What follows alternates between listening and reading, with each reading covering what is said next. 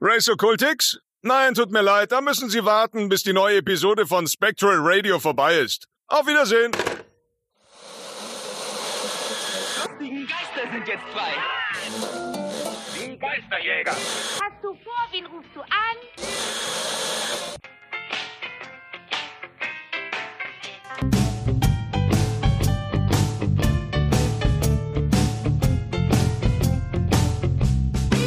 Spectral Radio, der Ghostbusters Deutschland Podcast.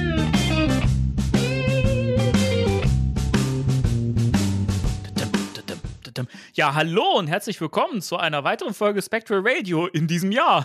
Was ist denn da los? Boah, was ist denn da los? Ja, Timo, was ist denn da los? Ja, das, was ist denn da los? Leute, ich, ich, ich, Danny, ich kann dir das erklären Ja, und den Ohren gleich mit. Ja. Eigentlich wollte ich dir das nur erklären, aber die sind ja alle eh schon alle da, dann kann ich auch für alle. Ja, Leute, es ist so, wir haben euch vermisst. Wir können es nicht aushalten ohne euch. Das ist einfach so. Wir haben uns gedacht, es gibt so viele tolle, brandheiße News zu ähm, Ghost, Ghostbusters Frozen Empire. Lass uns da einfach mal nicht drüber reden. genau das. Und warum äh, reden wir nicht drüber? Ich meine, die Leute sind ja jetzt alle total heiß und denken sich, boah, also es gibt's ja neue Poster und Schlag mich dort und hast nicht gesehen und alles. Ähm, über ein paar Sachen wollen wir reden, aber viel auch nicht, weil das sparen wir uns, ähm, äh, bis der Heiko wieder bei uns ist. Richtig. Und deswegen müsst ihr da noch ein bisschen aushalten. Aber ihr habt trotzdem noch uns noch einmal so ein bisschen Genau. für den Und- Ausgang des Jahres. Und eine schöne Jason Dark-Lesung. Ich finde, das, Ja, richtig das ist, wenn gute. das keine Entschädigung ist, ja, ja. Mittlerweile richtige Highlights, oder? auf jeden Fall. Ist, also die Ja. Zahlen bestätigen das. Es ist wirklich so. Ich hätte es nicht. Das- ey, weißt du, früher noch, weißt du, so, da konnten konnten wir froh sein, wenn wir mal so 50 Leute hatten, die das gehört haben. So und inzwischen so. Ja, äh, ist so, aber das ist, kommt halt auch, ähm, das sind ja mittlerweile auch äh, äh, inszenatorische Lesungen oder inszenierte Lesungen. Das ist ja nicht einfach nur, dass wir runterlesen, sondern ähm, ist schon ein Erlebnis. Also da, ähm, Das sagt er ganz, ganz bescheiden. ja, ich weiß. Ist mir gerade auch aufgefallen, deswegen piept er einfach drüber. Piep. Ähm, okay. Du sagst, ich, ich, ich soll drüber piepen. Ich wusste nicht, Ja. worüber und wann. Nein, also es ist natürlich so, ja, die, die Lesungen von uns sind ja gar nicht so geil, aber die wollen ja wissen, wie es weitergeht. Ja? Hey. wollen ja gar nicht, äh, ja, das ist, man muss überlegen, in ein paar Monaten startet schon der vierte Teil der Serie und wir müssen deswegen wissen, wie der zweite ausgeht. Sonst verstehen wir den ja gar nicht. Ja? Ganz klar. Das gibt doch voll Sinn. das ist so ein Blödsinn. ja, gut, aber ich würde sagen, bevor wir in die Lesung gehen, ähm, Ja. Was, was machen wir denn da? da hat der Danny einen Hänger gehabt. Äh, Würde würd ich sagen, ein bisschen News können wir ja besprechen. Da ist der Heiko uns, glaube ich, nett böse drum. Liebe Grüße. Liebe Grüße auch nochmal, Heiko. Nee, da ist er uns bestimmt nicht böse. Ähm, und das ist ja auch so spannend. Man will ja zumindest ein klein bisschen was besprechen. Ja, damit man ein bisschen was abgetragen hat. Man, wir wissen ja auch nicht, was sich alles noch tun wird zwischen den Jahren. Vielleicht kommt ja das ein oder andere spannende Detail noch ans Tageslicht und das ist dann noch mehr, wenn wir wieder drüber reden. Und deswegen tragen wir zumindest ein klein bisschen was ab. Die Bezeichnung zwischen den Jahren ist übrigens immer irritierend, finde ich. Das, ist, das impliziert irgendwie, dass es so einen Zeitraum gibt zwischen, zwischen zwei Jahren. Das so Ja, das ist, das ist wahr. Das ist aber, ähm, ähm, äh, äh, guck mal, ähm, Wie hast du mich gerade genannt? Ku- Ku- Ku- Kumal? guck mal, guck mal. Ich bin doch gar nicht der Nanjani. Ich glaube, für viele ist das irgendwie so ein, das ist halt dieser, dieser, dieser Moment zwischen Weihnachten und Silvester, dann hast du dann halt einfach Urlaub. Äh, Ich kenne das nicht. Ähm, da, wo du her kennst, herkommst, kennst du es auch nicht, nehme ich mal an. Was? Ähm, Urlaub zwischen, zwischen den. zwischen den Jahren, hast du Urlaub genommen? Früher immer? Äh, nee, also ich, dur Deswegen. ich, ich durfte ja auch in meinem Job nicht. Ich habe ja im Handel gearbeitet und das Mhm. war halt zu Weihnachten dann schwierig, wenn man sich da Urlaub genommen hat. Das wollte ich mich gerade sagen. Deswegen, äh, das kennen wir ja nicht. Aber einige nehmen sich dann halt Urlaub und das ist dann irgendwie so ein Hänger zwischen den Jahren so und ganz schön. Ich habe das immer genossen, früher als ich noch in der Schule war. Fand ich toll. Das war irgendwie so eine, so eine, so eine Nullzeit. Man schwebte irgendwie so, ja, zwischen Ja. Jahren. Das stimmt. Mein Gott, ich red mich hier um Kopf und Kragen. Aber ey, den, den, den, den, den Luxus mit zwischen den Jahren werde ich mir dieses, dieses Mal auch gönnen, weil ich mir das diesmal auch erlauben kann. Äh, meine Frau hat ja auch frei, äh, wegen Betriebsferien und so. Und deswegen äh, machen wir uns, uns auch ganz, ganz gemütlich und so. Und äh, das, das höchste der Gefühle wird nochmal ein Video sein, aber da, darüber hinaus ist Feierabend dieses Jahr. Ja, ist ja nur eine Woche. Von daher. Ja, aber die brauche ich mal irgendwie.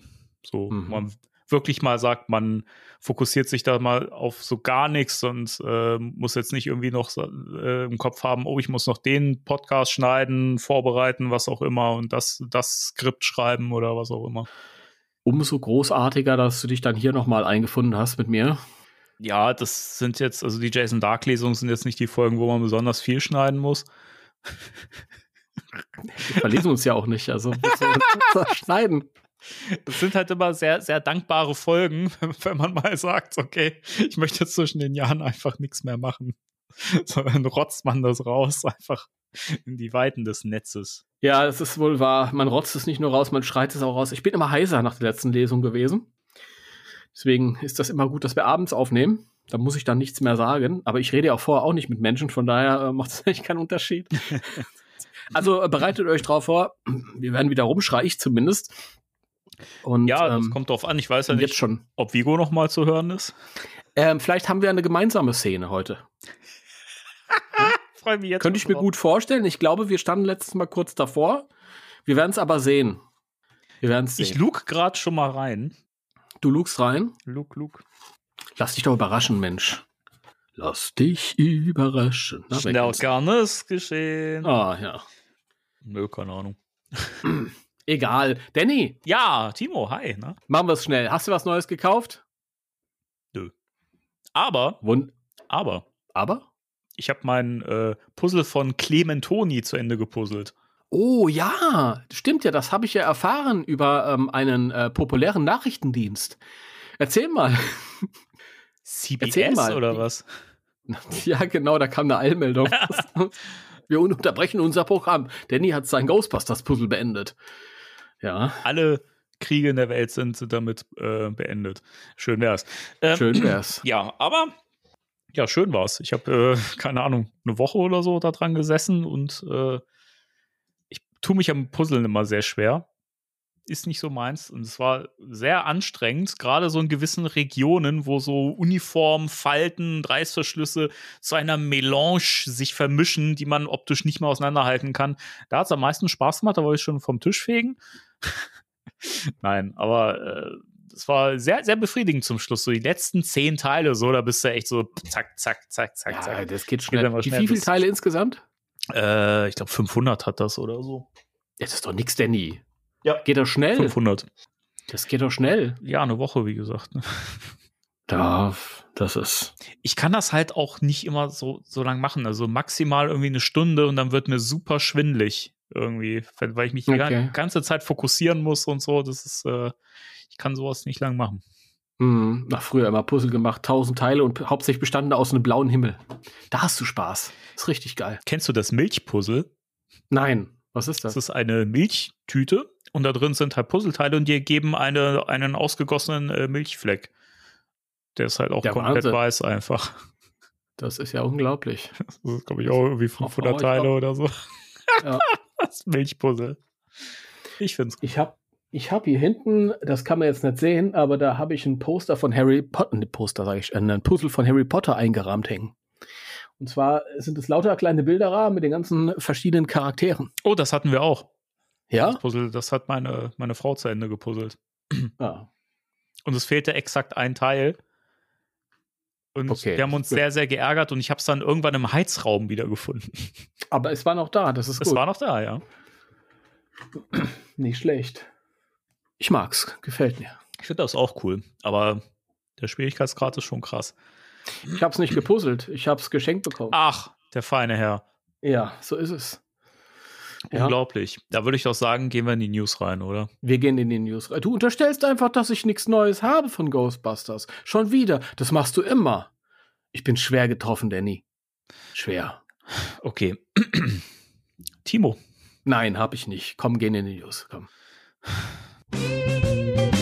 Spectral Radio News.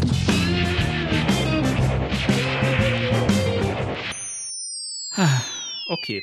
Ja, da, Ja. Sind, wir, da sind wir in den News. Da seufzt er. Wir wollen über exakt zwei Bilder sprechen, die nicht die Poster sind. Ja. Aber äh, das neue Empire Magazine ist erschienen, das berühmte äh, Kinobranchenmagazin, wenn man so Ja. möchte. Und ähm, es gab ja auch zuletzt, äh, zu Legacy gab es ja auch äh, eine Empire-Ausgabe, eine sehr fette Empire-Ausgabe mit einem sehr fetten äh, Feature zu Ghostbusters, auch zum Original und so. Und in der, äh, es ist, glaube ich, die Februar-Ausgabe 2024, die man jetzt schon kaufen kann, Ja. absurd, äh, ist ein Zwei-Seiten-Artikel drin über Ghostbusters Frozen Empire und es gibt auch ein paar ähm, Stellen zu zitieren, in denen Gil Keenan auch ein bisschen was über den Film verrät.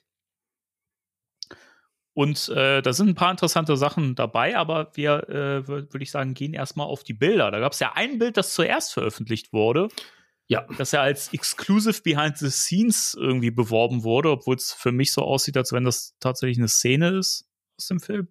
Magst du es beschreiben? Ja, also wir sehen ähm, äh, Paul Rudd als Gruberson und äh, Bill Murray als Peter Venkman natürlich in der, im Keller der Feuerwache stehen. Ähm, und also neben der ähm, Containment, also Verwahreinheit. Und Gruberson guckt äh, recht bisschen, bisschen mitgenommen, bisschen verzweifelt und äh, Bill Murray hat die, die Hand so auf seiner, auf seiner Schulter und schaut ihn an. Es ist eigentlich ein sehr simples Bild, aber ich finde ein sehr starkes Ja, sehr ausdrucksstark. super ausdrucksstark. Also, ich muss dazu sagen, das ist für mich, äh, obwohl es so simpel ist, ist es so runtergebrochen, das, worum es in dem Film eigentlich geht. Du hast ähm, die neue Generation, vertreten durch Paul Rudd. Du hast die alte Generation, aber sehr würdevoll, durch sehr würdevollen Bill Murray. Also ich weiß nicht, wie es, wie die Darstellung, wie die Szene im Film ist. Ich glaube, das ist aus einer Szene hier. Würde ich Ähm, sagen. Ja. Ja, also zumindest ist es aus einer Szene fotografiert. Ähm, aber ich find's einfach großartig. wie Du, du hast dieses, ähm, also Paul Rudd sieht ja, sieht ja so ein bisschen verzweifelt aus.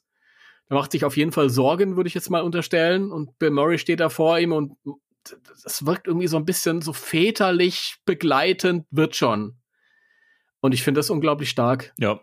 Ist großartig. Ich mag das. Ja, ich finde Ja. auch, da, da steckt ganz, ganz viel. Also, zumal wir ja auch sehen, dass die Wand, äh, an der die Verwahreinheit äh, hängt oder wo sie äh, un untergebracht ist, die ist ja auch teilweise ein eingerissen, also liegt offen, dahinter Eiszapfen und so weiter. Ne? Also, wir Ja. wissen ja schon, dass äh, der böse Schuft äh, die Feuerwache angreift. Und Ja, ähm, also ich, ich weiß nicht, welche Version du auf hast. Ich habe hier eine, das sieht man es leider nicht, aber es gibt eine Version, die ist ein bisschen ähm, höher und da sieht man unten auch Heizstrahler tatsächlich. ja, die sehe ich auch, ja. Okay, ich habe hier die von Ghostbusters News, da ist es weggeschnitten. Ja, warte mal. Ich, Danke, äh, Jason. Musst du mir nicht schicken, ich weiß ja, dass es da ist. Ja, ich dachte, dann äh, haben wir hier gleiche Voraussetzungen. Das ist ja Wahnsinn. Der Wahnsinn. Ja, das sieht schon deutlich besser aus, ja. Ja, siehst du, jetzt kann ich auch sehen, dass das kaputt ist. Das war wirklich nur ein kleiner Ausschnitt. Sehr schön, ja. Ja. Also ich finde halt auch irgendwie, da, wie gesagt, da steckt ganz, ganz viel drin. Also zum einen merkst halt bei, bei Paul Rudd im Blick irgendwie so, dass das sieht halt aus wie, keine Ahnung, scheiße. Was ist da passiert? Mhm. Also ich denke mal, ich könnte mir Mhm. vorstellen, dass die Szene tatsächlich, also macht ja Sinn, nach der Attacke des äh, Wesens, Eig- eigentlich könnte man den Namen sagen, oder? Ist, ist der nicht schon irgendwie durchgesickert find, oder ist das? Ich, ich, ich weiß nicht, ob es ein Spoiler ist, weil es ist ein Eigenname für den Film. Wir haben schon gesucht, also der basiert vielleicht auf irgendwas, aber der Name sagt halt, sagt halt nichts Signis zum ersten Gut, Mal. dann, Also. dann führen wir jetzt den, den Namen ein, oder? Ja. Garaka. Garaka oder Garaka oder Gar wir wissen nicht, wie es ausgesprochen wird, aber Garaka the Rapper. der kleine Racker. Der kleine Garaka. ja. Also das wird ja nach, nach dem Überfall auf die Feuerwache durch äh, Gar Garaka wahrscheinlich äh, stattgefunden haben irgendwie. Mhm. Und dementsprechend äh, finde ich, kann man gut äh, im Paul Rudds Blick auch irgendwie die Angst und Sorge er äh, erkennen, weil, wenn, wenn dem so ist, dann wird das ja auch, ähm, dann wird ja Lucky auch äh, eingefroren sein. ab dem Moment vielleicht. Oder fast. Und wäre fast gestorben oder so. Ja, weil wenn wir. weiß nicht, wann es. Man weiß nicht, wann es spielt, aber im Trailer gesehen, also das ist wirklich der mit einer Wucht in die Stadt reinfährt, der Garacker. Und na, das haben die natürlich noch nicht erlebt. Und man sieht, Paul Rudd steht das Wasser bis zum Halse sozusagen, sorgentechnisch. Entschuldige bitte, ich hab dich unterbrochen. Nee, es macht nichts. Äh, ich könnte mir halt vorstellen, dass, dass, dass Lucky so knapp dem Tod von der Schippe springt, weil es wird ja im Trailer gesagt auch, äh, äh, der Death Chill und äh, man das Letzte, was, was man sieht, sind so die eigenen Tränen, die in, in den Augen gefrieren und sowas. Ne? Und ich denke mal, dass sie noch im letzten Moment irgendwie davonkommt.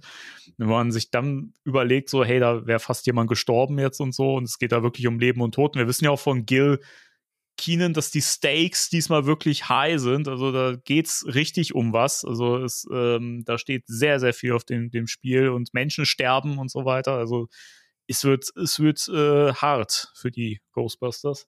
Und ich finde das so schön, dass man halt sieht, dass Peter Venkmans Charakter sich auch über die Zeit weiterentwickelt hat, was ja Ghostbusters 2 auch schon so ein bisschen gezeigt hat, ne? dass er so ein bisschen väterlicher geworden Ja, ist und sowas, ne? Und ich finde, das spiegelt sich hier so auf dem Bild auch ganz, ganz gut wider, dass er, dass er eben auch diese Seite hat, ne? So ein bisschen fürsorglich. Es ist ein bisschen absurd, aber es ist natürlich, die, die Jungen müssen quasi die Schlachten bestehen. Man weiß nicht, vielleicht ist Peter auch involviert, aber er hat auf dem Bild fast was Gandalf-väterliches. So Gandalf begleitend väterlich. Ja, ich Ja, freue du, du weißt ganz genau, wenn der kommt, dann fühlst du dich wohl halt irgendwie. Der hat so, der strahlt so eine Ruhe aus und so eine, so eine Gelassenheit auch angesichts dieser Katastrophe, die sich da offenbar schon teilweise vollzogen hat, weil eben alles kaputt ist hinter Paul Rudd und so. Aber er wirkt halt selber wie ein totaler Ruhepol und das finde ich toll. Ja, also ich, ich finde es halt irgendwie ein bisschen ein Kontrast zu, zu, zu dem Blick, den wir im, im Trailer sehen von, von, von ihm, Ja. ne, wo er wirklich sehr, sehr besorgt aussieht, wo ja viele auch schon geäußert haben, ja, der stirbt bestimmt dann in der Szene und so, keine Ahnung. Ich glaube, das ist definitiv danach hier, was wir hier sehen. Ja. Wobei ja einige im äh, GB-Fans-Forum äh, die These aufgestellt haben, dass er hier ein Geist sein könnte. Was ja Bullshit ist, weil wir wissen ja, wie jemand, der sich in einem, also der eine menschliche Form annimmt, dann als Geist aussieht. Das haben wir ja in Ghostbusters Legacy sehr, sehr schön präsentiert bekommen. Das sieht man hier nicht. Entweder siehst du so aus oder du siehst wie ein Scoleri-Bruder aus. Aber äh, so sieht er nicht aus. Trotzdem, er, er leuchtet ja ein bisschen ätherisch so um, um, den Kopf rum. Nee, das ist Vielleicht ja. kommt die also, Idee daher, ja. Ich finde es ich, ich find's manchmal absurd, wie manche Leute wirklich Physik so gar nicht verstehen und wahrnehmen. Irgendwie. Ich meine, das ist ja, du siehst die Lichteffekte, du siehst links über seinem Kopf eine Leuchte, die ihn anstrahlt, anleuchtet. Das ist doch einfach ein ganz natürlicher Lichteffekt, so von schräg oben. Es sind halt, es sind halt die, ähm, die, die greisen Härchen, die er da auf dem Kopf, Kopfe trägt. Ach, das Da ist gar keine Aura, es sind Haare. Wow. Ah, die Aura. Ja, ja, Moment. Haare? Das ist eine Aura. Doch, der geht jetzt gleich noch weiter als Geist der vergangenen Weihnachten. Ja, das, das habe ich auch so ein bisschen äh, wahr, wahrgenommen, dass ähm, Leute meinten, er sieht ein bisschen aus wie Frank Cross. Ja, aber das hat einen Grund. Der wurde nämlich auch von Bill Murray gespielt. Okay. Das ist so. Übrigens, ähm, der Schal, den er da trägt, Das, das Hemd, das er im ersten Teil getragen hat. Und ich finde es schön, dass er sich einen Schal daraus gemacht hat. wenn er sich denn den draus gemacht hat, also. Vielleicht hat, Ja. hat er auch ein- einfach das Hemd genommen und sich um den Hals geschlungen. Nein. Wir wissen ja, wir wissen ja, ähm, äh, Peter und Dana sind ja äh, noch zusammen, also wahrscheinlich verheiratet, so von dem. Sie hat zumindest einen Ehering gehabt am Ende des letzten Films. Und er hat irgendwann gesagt, ach, der olle Lumpe, den schmeiß ich jetzt weg. Der olle Lumpe. Oder nein, sie hat gesagt, der olle Lumpen von dir hier, den, mit dem lernst du schon so lange rum, den schmeiß ich jetzt weg. Da hat er gesagt, Moment mal. Ja? Moment mal. Da gibt es viele sanfte Abstufungen, ja. Ja, ja. Guck mal, du, du musst hier einfach nur eine Schere nehmen und schwuppdiwupp. Und schwuppdiwupp sieht das So so, aus. neu. Zack, zack. Und sie so, ach, Peter. Ja. Ja. Aber lustig, wie überall diese kleinen Anspielungen sind. Ja, bei ähm, Dan Aykroyd, der hat ja auch schon dieselbe Tracht gehabt wie beim ersten Teil. Die ist mit ihm mitgewachsen anscheinend. Ja, ich finde es ich find's manchmal ein bisschen, bisschen too much irgendwie. Also eigentlich bin ich ja auch äh, begeisterungsfähig, wenn es so um so kleine Easter Eggs geht und so, aber ich finde so manche Sachen finde ich irgendwie so ab absurd, wie, keine Ahnung, der hat den Schal mit dem gleichen Muster wie das Hemd, das er im ersten Teil getragen hat. Keine Ahnung, denn Ray hat exakt die gleiche Jacke wie damals an und so. Das nächste so, keine Ahnung, kannst du halt. Das ist so ein bisschen wie Zeichentrickfiguren in den 80ern, die immer dieselben Sachen anhaben. Ja, wirklich, ne? Da darfst du halt halt auch nicht zu sehr drüber nachdenken, so, ne? Das, keine ah. Ahnung. Ich find's, ich find's irgendwie, es, das sind halt so die kleinen Sachen, die stören jetzt den Film nicht, aber ich finde, das wirkt immer so reingedrückt, so. Hier, guck mal. Ein bisschen aufgezwungen. Ja, genau. Also, das, keine Ahnung. Ich finde es jetzt auch nicht schlimm. Also bei Ray ist es mir auch erst gar nicht aufgefallen, weil die Beleuchtung eine ganz andere ist. Mhm. Habe ich dann später erst nachgelesen und hier ist halt ein Schal jetzt. Ach, naja, Gott. Aber trotz allem Schlimmeres. fantastisches Bild. Also ich, äh, also ist halt irgendwie so, ich dachte so auf den ersten Blick so, ja, ach ja, schön, äh, Bill Murray und Paul Rudd, schönes Bild. Und dann fiel mir erst auf, ach ja, guck mal, hier, im Basement mit äh, der Verwahreinheit und äh, so weiter. Und äh, aha, hier, und da legt ihm die Hand auf die Schulter und die Blicke und so. Also ich finde, das guckt man sich an und dann, je länger man das anguckt, umso mehr entfaltet sich, was da drin steckt und umso mehr habe ich das Gefühl, sagt das aus. Also, mhm. das finde ich ja, wirklich, wirklich, wirklich, gut gewählt für den, für den das, Artikel.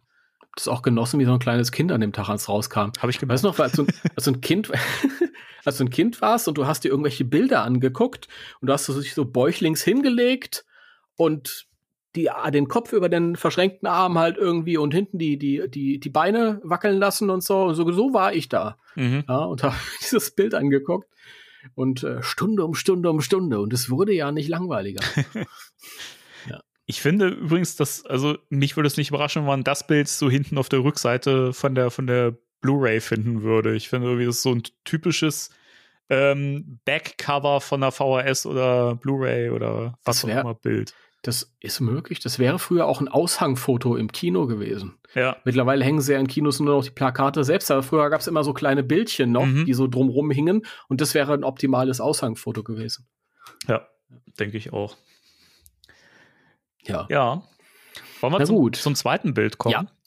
ja. Das zweite Bild ist auch aus diesem äh, Empire-Artikel und äh, das finde ich auch spannend, weil, also war jetzt auf den ersten Blick cool, aber es ist dann auch interessant, was da vielleicht drinstecken könnte auch wieder. Ähm, wir sehen nämlich die Spanglers in äh, Flight Suits, also in voller Montur. Das wiederum ist ein Behind-the-Scenes-Foto. Das sieht man ganz gut daran, dass diese Filmklappen mit äh, der Firehouse-Schrift äh, ins Bild gehalten werden. Also es ist mhm. tatsächlich gestellt, das Bild sozusagen. Ja. Und ähm, ja, stehen in einer Art Büro, Warte, Wartebereich von einem Büro oder so. Und ähm, wir sehen auch auf dem Sessel im Hintergrund, sieht man so ein paar Krawatten hängen, mhm. die so drüber gelegt sind. Auch so ein paar mhm. Anzüge äh, in so einem kleinen Schrankbereich da hängen und so. Timo, was ist denn da los? So, die Krawatten, das finde ich schon mal geil. Müsste alles dieselbe Krawatte sein, eigentlich. Naja, die, das Spannende ist, die Muster sind gleich. Ja, das also stimmt, ja. Offensichtlich hat die Person ein Faible für solche Krawatten und ich glaube, wir wissen auch wer. Weißt du, äh, es ist so, das haben wir eben schon festgestellt, im Ghostbusters Universe entscheidet man sich einmal für einen bestimmten Kleidungsstil oder ein Kleidungsstück und bleibt dann für immer dabei. Ja. Und das zieht sich durch, auch bis zu den Antagonisten. Mhm. Ja, also das könnte natürlich das Büro von Peck sein. Ja. Ja. Ähm, Dazu habe ich dann auch. Bürgermeister. Bitte? Den Bürgermeister. Den Bürgermeister. Entschuldige. Ich hoffe, dass der Film das nicht macht. Ne? Ich fände es so. Weiß nicht, Walter Peck, der Bürgermeister, ist für mich echt so Fanfiction irgendwie. Also, weiß ich, das fände ich, da, da wäre ich zum ersten Mal wirklich enttäuscht von Gil und Jason, wenn sie das so, weil das hat so irgendwie, guck mal, wir nehmen das Skript von äh, Max Landis, hieß er, und ähm, da nehmen wir so ein paar Elemente raus. Das fände ich schade ich bin in dieser privilegierten Situation, dass beim letzten Film so Sachen gemacht worden, mit denen ich so nicht einverstanden bin. Es ist völlig in Ordnung, gehe ich d'accord mit hier. Okay. So, es, es, sagt ja niemand, dass es nicht auf eine gute Art und Weise gemacht wird. Wir wissen ja gar nicht, was die da geschrieben haben. Ich würde auch lieber, wenn es irgendwie gehen würde, dass es irgendwas anderes. Also Leute, wir wissen das nicht. Ja, das sind jetzt Mutmaßungen. Das sind keine Spoiler mhm. oder so. Das sind Mutmaßungen, das muss man noch mal ganz klar sagen. Aber es deutet schon darauf hin, weil wenn Peck in irgendeiner anderen Funktion im Film wäre, warum sollten dann die Ghostbusters ähm, in Uniform, also das ist ja jetzt irgendwie auch eine ernste Situation anscheinend, da geht es um was, bei ihm sein, wenn die überhaupt bei ihm sind. Aber die, die Krawatten, die deuten ja schon sehr deutlich darauf hin und die ähm, Anzüge, die im Hintergrund hängen hinter Trevor.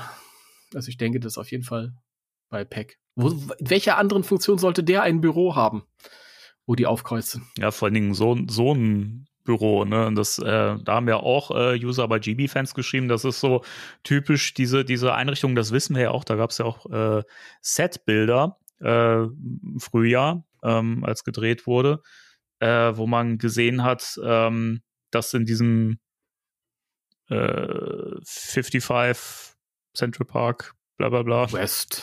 äh, gedreht wird oder gedreht wurde. Und äh, dann gab es ja auch diese Bilder, die geleakt wurden von Ernie Hudson und William Atherton und so. Und der hat auf dem Bild übrigens so eine Krawatte getragen. Ich glaube, sie war da rot, aber sie hatte auch diese Streifen. Aber 55, äh, Central Park West, das ist da, wo Dana gewohnt hat im ersten. Nee, wo, wo, wo, wo war, wo war denn nochmal? Die haben, die haben doch auch irgendwas mit 55 irgendwo gedreht. Irgendwo gedreht, wo es bürgermeisterlich aussieht. Ich erinnere mich dunkel, ganz dunkel. Das war im März diesen Jahres oder im April, das ist schon lang her. Ja, stimmt, die haben ja auch in London Wir, wir, haben, die, wir haben die Bilder gesehen auf jeden Fall und ähm, ja. Entschuldigung, ich habe mich vertan. Aber, ne, die haben in London gedreht. Aber, es aber war auch was durch, mit 55. Also. durchaus äh, war das irgendeine Stelle, wo, wo ein Rathaus ist oder so oder, Mhm. oder irgendwas Verwaltungstechnisches. Das weiß ich noch. Ganz genau kann ich nicht sagen, aber es war irgendwas in der Richtung, wo die Leute sofort gesagt haben, okay, da muss ja der Bürgermeister sein. Ähm, und jetzt haben wir halt dieses Bild hier. Ja. Ich weiß nicht, ob das, ob das ich will nicht wieder meckern, aber ich weiß nicht, ob das, ob das so für den, äh, fürs Drehbuch spricht oder für den Film, wenn äh, Fans sich ähm, bei den geringsten Andeutungen in irgendeine Richtung sofort äh, prognostizieren können, wie es sein wird, und es ist dann so. Ja. Hm. Also wir haben auch bei, bei ähm, Afterlife schon unglaublich viel vorher gewusst, was nicht gesagt wurde. So, es hat sich einfach so erschlossen, wenn man die Produktion so verfolgt hat. Ähm, ich hoffe, dass der Film uns ein bisschen überraschen wird und dass wir nicht irgendwie tatsächlich alles wissen im Voraus, weil bei Afterlife im Grunde genommen, wir wussten ja alles, was da passieren wird. Wir wussten ja die Eckdaten nicht, nicht genau, wie es gemacht ist, aber so ganz grob, sage ich jetzt mal. Ja, also den groben Plot, den konnte man Den- sich den tatsächlich Plot. mal so, dieses ganze Behind-the-Scenes-Zeug und sowas, was wir im Podcast Ja. all, alles irgendwie haarklein behandelt haben. Äh, wenn man sich damit beschäftigt hat, konnte man das tatsächlich schon sehr gut vorhersehen, ja. Ja. Und ich hoffe, dass wir uns hier vielleicht das ein oder andere Mal auch mal irren werden. Ja, das, das ist aber jetzt nicht zwingend irgendwie nur Ghostbusters-spezifisch. das ist äh, nee, das ist generell klar. so. Also ich weiß noch die Zeit, als ich mich, äh, als äh, The Dark Knight äh, gedreht wurde, da habe ich mich auch sehr intensiv mit allem beschäftigt, was da geleakt ist, was an Schnipseln kam und so. Äh, und dann kam ja auch irgendwann das, das, das Drehbuch vor Filmstart, das wurde geleakt und ähm, ich fand es auch interessant, wie viel man sich da schon tatsächlich aus den Bildern so erschließen konnte, wenn man sich das genau angeguckt hat und da sich auch ein bisschen Gedanken drüber gemacht hat. Also das bleibt, glaube ich, nicht aus. Das ist halt immer so ein bisschen das Problem, was damit einhergeht, wenn man halt wirklich sich eingehend mit den Dreharbeiten auch au- auseinandersetzt. So, ne? Man Mhm. weiß dann halt schon ein paar Aber- Sachen. Das ist jetzt so, ein- so ein Punkt. Ich meine, wir haben Peck gesehen in dem Anzug und da hieß es, ja, guck mal, der sieht aus wie ein Bürgermeister. Also an, der ist angezogen wie ein Bürgermeister. Er ist bestimmt Bür- Bürgermeister. Die drehen vor diesem Verwaltungsgebäude. Das ist bestimmt das Rathaus dann im Film. Jetzt haben wir dieses Bild hier und es sieht wieder wie ein Büro aus. Es könnte ein Bürgermeisterbüro sein. Es könnte Pecks Büro sein, wegen der Krawatten, die da hängen, wegen der Anzüge, die da hängen. Also es deutet alles darauf hin. Ich fänd's halt einfach geil. Es kann ja auch einfach was anderes sein. Es, ich fänd das so toll, wenn wir uns einfach mal irren würden, weißt du? Das ist nicht das allernaheliegendste wäre. Mhm. Ja. Wobei, ich will es nicht verdammen, es ist ja vielleicht einfach auch ganz toll geschrieben und ganz lustig. Ja, das Ding ist halt irgendwie so, ich gen- generell, dass man Pack jetzt wieder mit einbaut, ist halt auch wieder so typisch das, was man ja eigentlich mit Legacy auch schon gemacht hat, wo ich gnädiger war. Einfach weil ich das fand, dass es da gepasst hat, dass man Sachen aufgreift wieder, die man noch kennt, einfach weil es ja auch so ein bisschen wieder so ein Wiederabholen der Fans war und so. hier hätte ich, glaube ich, tatsächlich mehr Probleme. Also ich habe das, also ich merke das, ich bin hier echt ein bisschen strenger. So, also hier fände ich es schade, wenn man hier auch wieder ganz viel so con convenient äh, Mhm. mäßig wiederholt und mit reinbringt, weil Mhm. es braucht es halt jetzt so gar nicht mehr. Weil Nee. jetzt haben wir, jetzt sind wir ja an dem Punkt, wo wir halt die nostalgische Sache abgehakt haben. Ne? Was Und- Gil ja auch sagt, da gehen wir nachher mal Richtig, drauf ein. ja, genau. Und deswegen fände ich es halt komisch. Ich finde es halt irgendwie, dass man Pack wieder mit einbaut. Ich hätte, ich würde es halt lieber sehen, wenn man einen guten neuen Charakter hat als Bürgermeister. Also jemand, den man noch nicht kennt, den man vielleicht auch noch nicht so ganz Mhm. durchschaut und sowas. Das hätte ich interessanter gefunden. Pack würde ich halt tatsächlich eher so in dieser Rolle sehen, wie halt äh, in den Comics so, ne? Ja, das wäre interessant. Also, die haben auf jeden Fall gezeigt, dass du, du musst es ja nicht so machen, du kannst es ja auch anders gut machen. Ja, es ist, ich sehe es ähnlich. Also bei, bei Afterlife war es noch so, da hätte ich mir auch so ein bisschen Originalität am Ende gewünscht, Mhm. aber es war nun mal Gozer und dann kamen nun mal die alten Geisterjäger und dann fand ich es aber ganz witzig, wie man damit umgegangen ist und dass sich ähm, Teile, auch George Lucas sagt das immer, gereimt haben auf, auf der eine Film auf den anderen und äh, wenn Ray dann seine Rede variiert, aber im ersten Teil, das, das fand ich sehr schön, äh, bringt das Bier ernst halt und meint es auch so, wie er es sagt und hier äh, leitet einfach irgendeine eine, eine Satire, eine, ähm, ähm, ein sein satirisches Echo dessen, was er im ersten gemacht hat. Das ist ja nicht ernst gemeint. Und das finde ich ganz witzig. Ähm, aber wenn du jetzt hier in der Szene auch wieder dann Peter dabei hättest und dann geht's wieder darum, ob der einen Schwanz hat oder nicht, das fände ich ganz furcht, furchtbar, muss ich ganz ehrlich Ja. sagen. Da hoffe ich, dass es ähm, anders witzig wird. Ja, ich hoffe. Dass wir andere lustige Dialoge haben. Ja. Also du kannst es wirklich gut machen, du kannst es schlecht machen. Ist alles offen jetzt Mhm. noch. Ist aber auch wirklich das erste Mal, dass ich jetzt, dass es eine Sache gibt, wo ich sage, ah, da hätte ich tatsächlich echt Probleme mit. So, also keine Ahnung. Bisher alles am Film hat mir, was wir wussten, was wir gesehen haben, habe ich ja auch, auch schon ein paar Mal in den letzten Folgen gesagt. So gefällt mir total gut. Das ist die erste Sache, wo ich ein bisschen, ja, nicht Bauchschmerzen habe, aber wo ich mir denke, ah, nicht machen. Es wird anders sein. Das ich hoffe es sein. wirklich. Ich hoffe es wirklich. Ich sag dir, wie das sein wird. Also, verrat es aber niemandem, ja? Das habe ich aus zuverlässiger Quelle. Ich sag's keinem. Das finde ich total gut von dir. An der Stelle möchte ich mich auch mal bedanken, dass du so ein zutrauer, vertraulicher äh, Typ bist. Sehr gerne. Ähm, ich, äh, also es bricht natürlich Katastrophe äh, los über New York City, alles ist eisig und so und kalt. Und, äh, und dann werden die in das Büro des Bürgermeisters gerufen. Jack Hademeyer der sagt, ah, ihr seid ganz furchtbar, ich habe euch immer gehasst und wegen euch habe ich meinen Job verloren und äh, und ich lasse euch wieder einbuchten und tralalalalalalala. Und dann äh, wird er ganz arschig und ganz böse, der Hardemeyer. Und dann kam, kommt der Governor, Walter Peck, und macht ihn fertig. und sagt, hier, ich kann euch auch nicht leiden, aber los. Und sagt, hier, pass auf, du Schwanzloser. ja, genau. Wieso sagen sie sowas? Weiß ich nicht. Sie sehen so aus. Keine Ahnung. Ah. Ja. Ja, ich hoffe, dass der Film da doch ein bisschen origineller ist.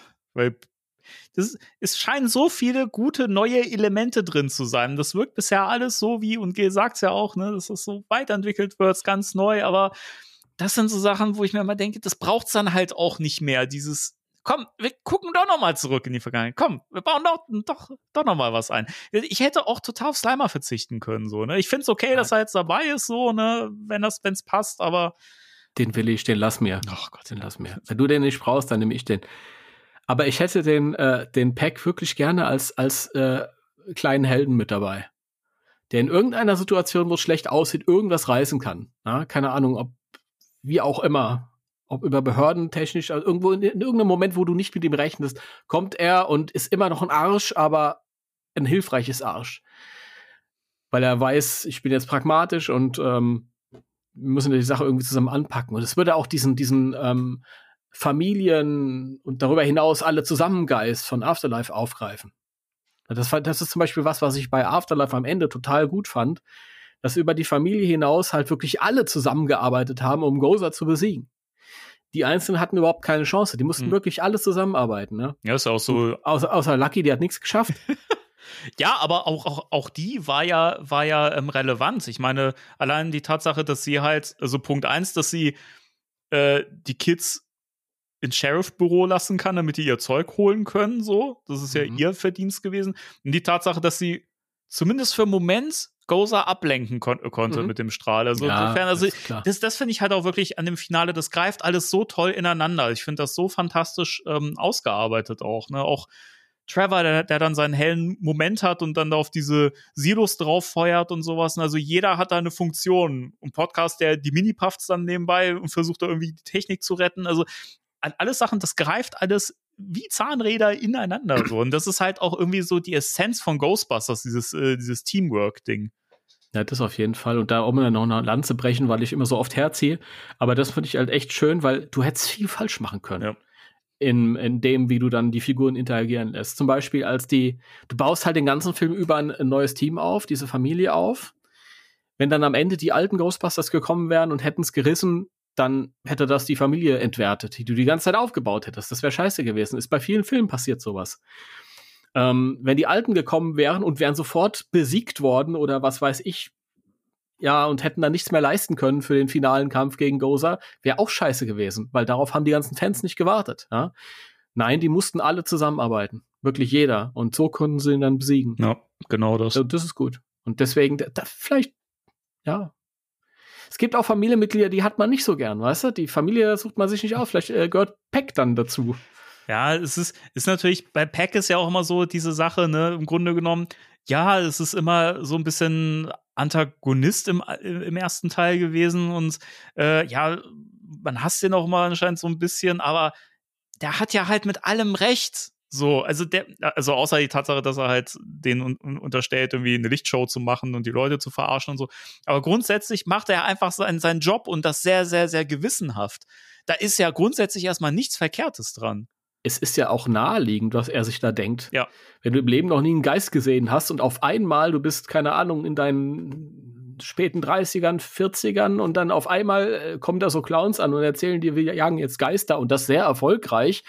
Und was ist, natürlich sind das Hochstapler und Betrüger und irgendwas Dubioses, wo er sich keinen Reim drauf machen kann, geht da bei denen im Keller ab und wer weiß, was das für Dinger sind. Alles klar, bin ich als, als äh, Umweltamt daran interessiert. Also da mal nachzuschauen. Und dann ist er ja da angekommen und er war nie sympathisch, aber er hat sich ja trotzdem anständig benommen. Er ist ja nicht rumpöbelnd da reingekommen. Er hat ja war, das Gespräch gesucht, ganz, ganz er hat das Gespräch auch, ja. gesucht, ja. Und er ist von Wenkman halt der total abgewehrt worden. Und klar, also das ist jetzt die große Ironie. Ja. Beck war immer schon der Held. Ja, insofern, klar, das wäre wär natürlich schon schön, wenn er irgendwie dann so ein, so so ein Badass-Moment hat, wo er erst dann reißen muss, so, ne? Und mal gucken. Der untersagt Geracker gerichtlich ähm, äh, die, äh, den Aufenthalt in der Stadt. Und dann so, oh. Ach ja. Ja, aber äh, warum wir den Gag machen, das erfahrt ihr dann nächstes Mal, wenn wir mit Heiko über die Filmposter sprechen. Ja. Denn da gibt es ja einen sehr schönen Blick auf äh, Garaka und äh, aber wie gesagt, da reden wir nächstes Mal drüber. Ja, also Lirum Larum. es ist Irum Lars. es ist ein sehr schönes Bild und ich finde es halt, ich finde einfach die Crew, also die Spanglers in den Flightsuits und so, es wirkt so natürlich. Also es wirkt irgendwie gar nicht wie, ja, guck mal, was das denn jetzt für Leute sind, die die Jumpsuits tragen. So, ich finde das toll. Also es, genau die haben das echt verdient, äh, dass sie das machen dürfen. So, Mhm. das ist einfach eine geile Crew. Ja, das stimmt. Sind's ja. Ja. Und mehr ist gar nicht, oder? Mehr ist gar nicht an News. Oder Gil, Gil hat noch ein paar Sachen gesagt. Ach wir ja, stimmt. Jetzt haben wir es ja schon mehrfach an, angeteasert. Lustigerweise ist mir, ist mir noch was anderes eingefallen vorhin, das auch noch in die News gehört, habe ich aber wieder vergessen. Aha. Und das jetzt mitten in der Sendung. Hm, na toll. Wahnsinn, oder? Leute, wir sind echte Menschen. Ja, das passiert. Aber lass uns erstmal über die Sache reden, die Gilda noch verzapft hat. Ja, und du musst mir gleich mal so ein bisschen mit, mit dem Übersetzen helfen. Äh, äh, manchmal sind da die Sätze ein bisschen, äh, naja. Äh, Das waren doch nur so. also paar- es sind so ein paar Zi Zitate, die hat auch äh, äh, News Jason. Äh, liebe Grüße. Ich wünsche dir viele Weihnachts-Slimer, Popos. Unter den Christbaum. Ähm, Gil Keenan sagt im Empire-Artikel noch, ähm, We see them step up to the challenge of ghostbusting as a family in a completely new context and on a much larger canvas. Das finde ich spannend. Also, und er fügt dann, dann noch hinzu, in ways big and small, the new setting drives the story and our characters. Also, das finde ich irgendwie, also, das kriege ich nicht so, nicht so überein irgendwie. Also, das wirkt alles bisher so, so laut, dieser ganze Film, mit diesem riesigen Cast, ja, mit so vielen Leuten, auch das Poster, äh, die mhm. Poster zeigen ja mehrere Ghostbusters und so. Ähm, also wie das im Kleinen und so charakterorientiert funktionieren soll, geht man tatsächlich noch nicht so richtig rein. Also da habe ich auch echt immer noch ein bisschen, da bin ich immer noch ein bisschen skeptisch, ob sie das so hinkriegen. Hm. Ja, ich finde es grundsätzlich schwierig, wenn du so ein PR-Geschwatz von denjenigen hast, die es machen. Weil du weißt halt nie, ist das jetzt wirklich so? Ähm, ist derjenige der Meinung, dass es so ist? Wie wird es dann sein? Ich kann mich an, an Aussagen erinnern, zu sowohl dem letzten Film als auch 2016, wo ich mir gedacht habe, oh wow, krass, war. Und in beiden Filmen war es dann anders, wenig davon. Also ich kann mich erinnern, 2016, da hat irgendwann Paul Feig mal gesagt, ja hier, Rowan, es ist der ultimative äh, äh, Outsider und äh, mit Hintergrundgeschichte und tralalalalala. Und dann habe ich den Film gesehen, fand es immer noch gut, was sie gemacht haben, aber ich habe mir halt so ein riesen Gebilde mhm. an, an Background-Story ähm, erwartet. Ja, ich auch eigentlich. Und das war es dann halt irgendwie nicht, ja. Also es war gut für das, was es sein sollte, mhm. aber und bei Afterlife war es auch die eine oder andere Sache, wo man sich gedacht hat, uh, was könnte das bedeuten und könnte das bedeuten und so. Ja. Und schwierig, das zu beurteilen. Es wird halt also. im, im, Vorfeld gerne größer geredet, als es dann in Wahrheit ist, eigentlich, ne, im Film. Das es ist ja auch, glaube ich, so, dass du, wenn du, guck mal, wir gucken uns einen Film an, der geht dann zwei Stunden und dann ist er fertig. Die Leute also jetzt einfach mal ähm, das Beispiel mit Rowan da wieder, wenn du an einem Film arbeitest, du schreibst den vorher, dann behandelst du die Figur in deinem Kopf, dann drehst du das, dann behandelst du die Figur mit dem Schauspieler und dann behandelst du, du hast ja mit der Figur zu tun, du hast vielleicht so den Eindruck, boah, das ist ein Riesenpart und der ist unglaublich wichtig und so und alles, weil das deine, deine subjektive Wahrnehmung ist, weil du die ganze Zeit monatelang damit zu schaffen hast, ja. Das ist vielleicht in unserer Wahrnehmung ein bisschen anders. Aber es kann ja trotzdem sein, dass das stimmt, weil das ja ein mega langer Ghostbusters-Film wird. Ja, stimmt schon. Und klar, die haben jetzt äh, bei dem Trailer haben sie auf Effekt gemacht, großartig, aber der, der kann ja trotzdem viele ruhige oder Dialogsequenzen haben. Ja, ich. Wo die Story fortgebracht weiter. Ich hoffe. Was du da letztens erzählt hast, Entschuldige den ja. Gedanken nochmal kurz, was du da erzählt hast, dein, dein, dein Gedanke, deswegen mit Phoebe und so, die da vielleicht eine Freundschaft schließt und dann en, ähm, enttäuscht ist, weil das sich als was anderes entpuppt hat, als eigentlich sein sollte. Ja. Das bietet ja alles ähm, Potenzial für, für genau sowas. Ja, also ich finde es ja halt, also was, was äh, die Comics von Dark Horse ja anscheinend auch äh, sehr in den Fokus rücken, ist ja wirklich die Dynamik der Familie, so, ne, ja. und wie, wie sie sich da eben auch dieses Leben in, in, New York, wie sie sich daran gewöhnen müssen und wie sie da irgendwie einen Umgang mit finden müssen, dann jetzt diese Verantwortung, sie sind jetzt quasi die neuen Ghostbusters und nehmen jetzt diesen Job an und sowas. Ähm, ich habe halt so ein bisschen die Hoffnung, dass, dass man das, was in den Comics ist, auch im Filmform so ein bisschen erzählt bekommt oder zumindest, dass, dass wir mitkriegen, wie sind die Dynamiken bei den Spanglers so, ne? Also, mhm. keine Ahnung, wird es ja sicherlich auch Konfliktpotenzial geben, würde ich mal von aus, ausgehen. Allein Phoebe ist ja halt schon ein ziemlicher, ist ja eine ziemliche Eigenbrötlerin und so, ne? Und mhm. könnte mir vorstellen, dass das schon ein bisschen Reibungsfläche vielleicht auch mit ihrer Mutter geben wird und so. Da sehe ich ganz viel Potenzial, gerade die beiden. Die hat sich ja im letzten Teil gewünscht, dass die mal endlich Probleme macht. Ja, das ist meistens dann, wenn es dann Realität wird, dann sieht das, dann wünscht man sich das wieder zurück, wie es mal war, so, weißt du. Ach, wäre wär die doch wieder so ruhig wie früher, weißt du. Nee, aber ein, einfach die Charaktere so. Und ich, ich sehe da halt aber irgendwie das, das Problem bei so vielen Figuren, irgendwer fällt immer hinten über. Und ich habe ehrlich gesagt schon, ich fand es halt schon schade, dass Lucky im letzten Film so wenig Raum hatte. Nicht, ja, habe ehrlich gesagt auch fast das Gefühl, dass es hier genauso wieder sein wird, dass sie gar nicht so wahnsinnig viel zu tun haben wird und dass wir da auch keine Weiterentwicklung sehen werden. Aber ich finde es sehr schade, ja. Das ist ein bisschen schade, weil du, du führst neue Figuren ein, die wirklich viel Potenzial haben und dann weißt du nichts damit anzufangen. ich weiß halt Doof. auch, auch nicht, wie Podcaster jetzt noch überall reinpassen soll, weil den siehst du auch auf den Postern nicht. Der ist im Trailer nur ganz kurz zu sehen. Das heißt, er wird offensichtlich nicht zum Team gehören. Ähm, das Team Mhm. sind jetzt die Spanglers und äh, wir sehen Lucky, die im Protonenpack irgendwie aufschnallt. Ich habe das Gefühl, Podcast wird da auch eher so außen vor bleiben. Aircaster, der hat noch eins auf. Bitte?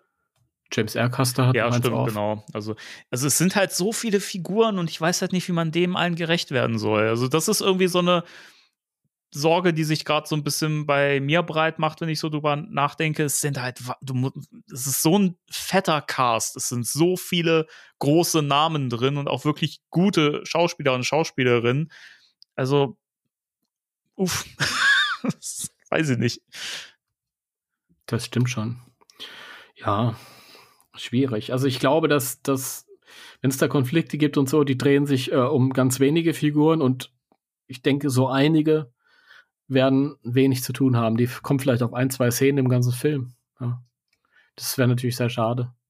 Aber ist nicht anders möglich. Ja, Aber das ist zum Beispiel auch was, wo ich sage, wenn da wirklich noch eine animierte Serie käme oder eine, eine Realserie oder irgendwas halt, dass diese Geschichte fort, fortführt, dann bist du gut aufgestellt, weil dann hast du ein großes Ensemble, dann Mhm. kannst du dich in verschiedenen Folgen mal um die Figur kümmern, mal um die Figur, wie das halt so ist bei Serien. In dieser Größenordnung ist es fast in der Serie besser aufgehoben.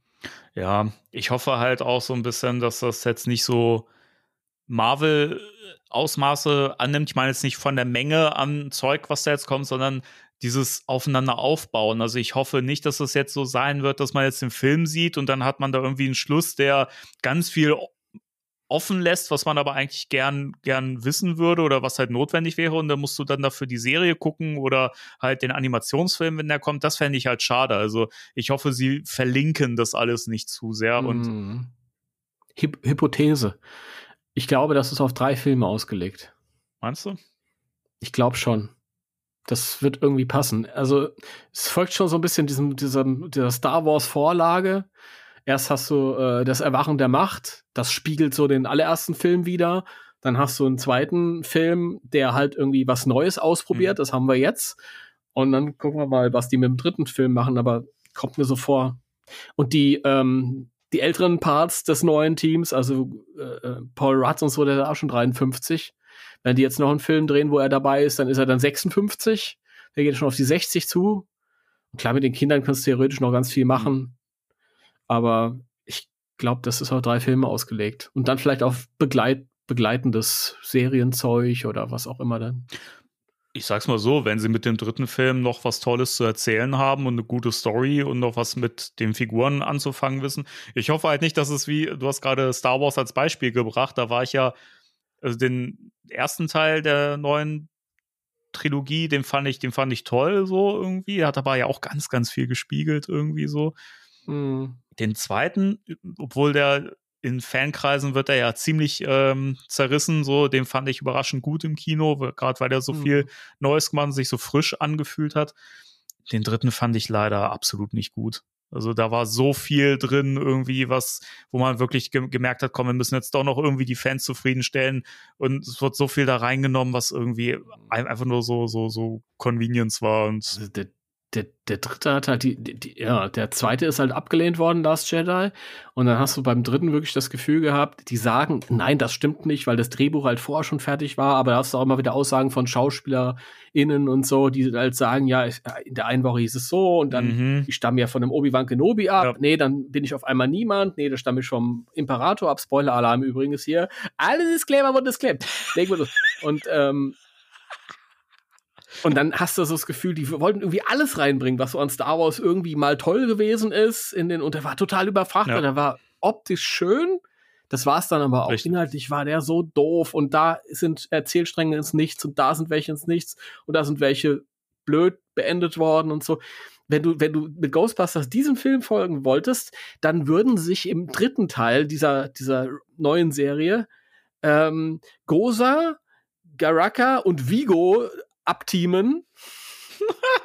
oder sowas. Die sind dann auf einmal wieder da. Warum wird nicht erklärt?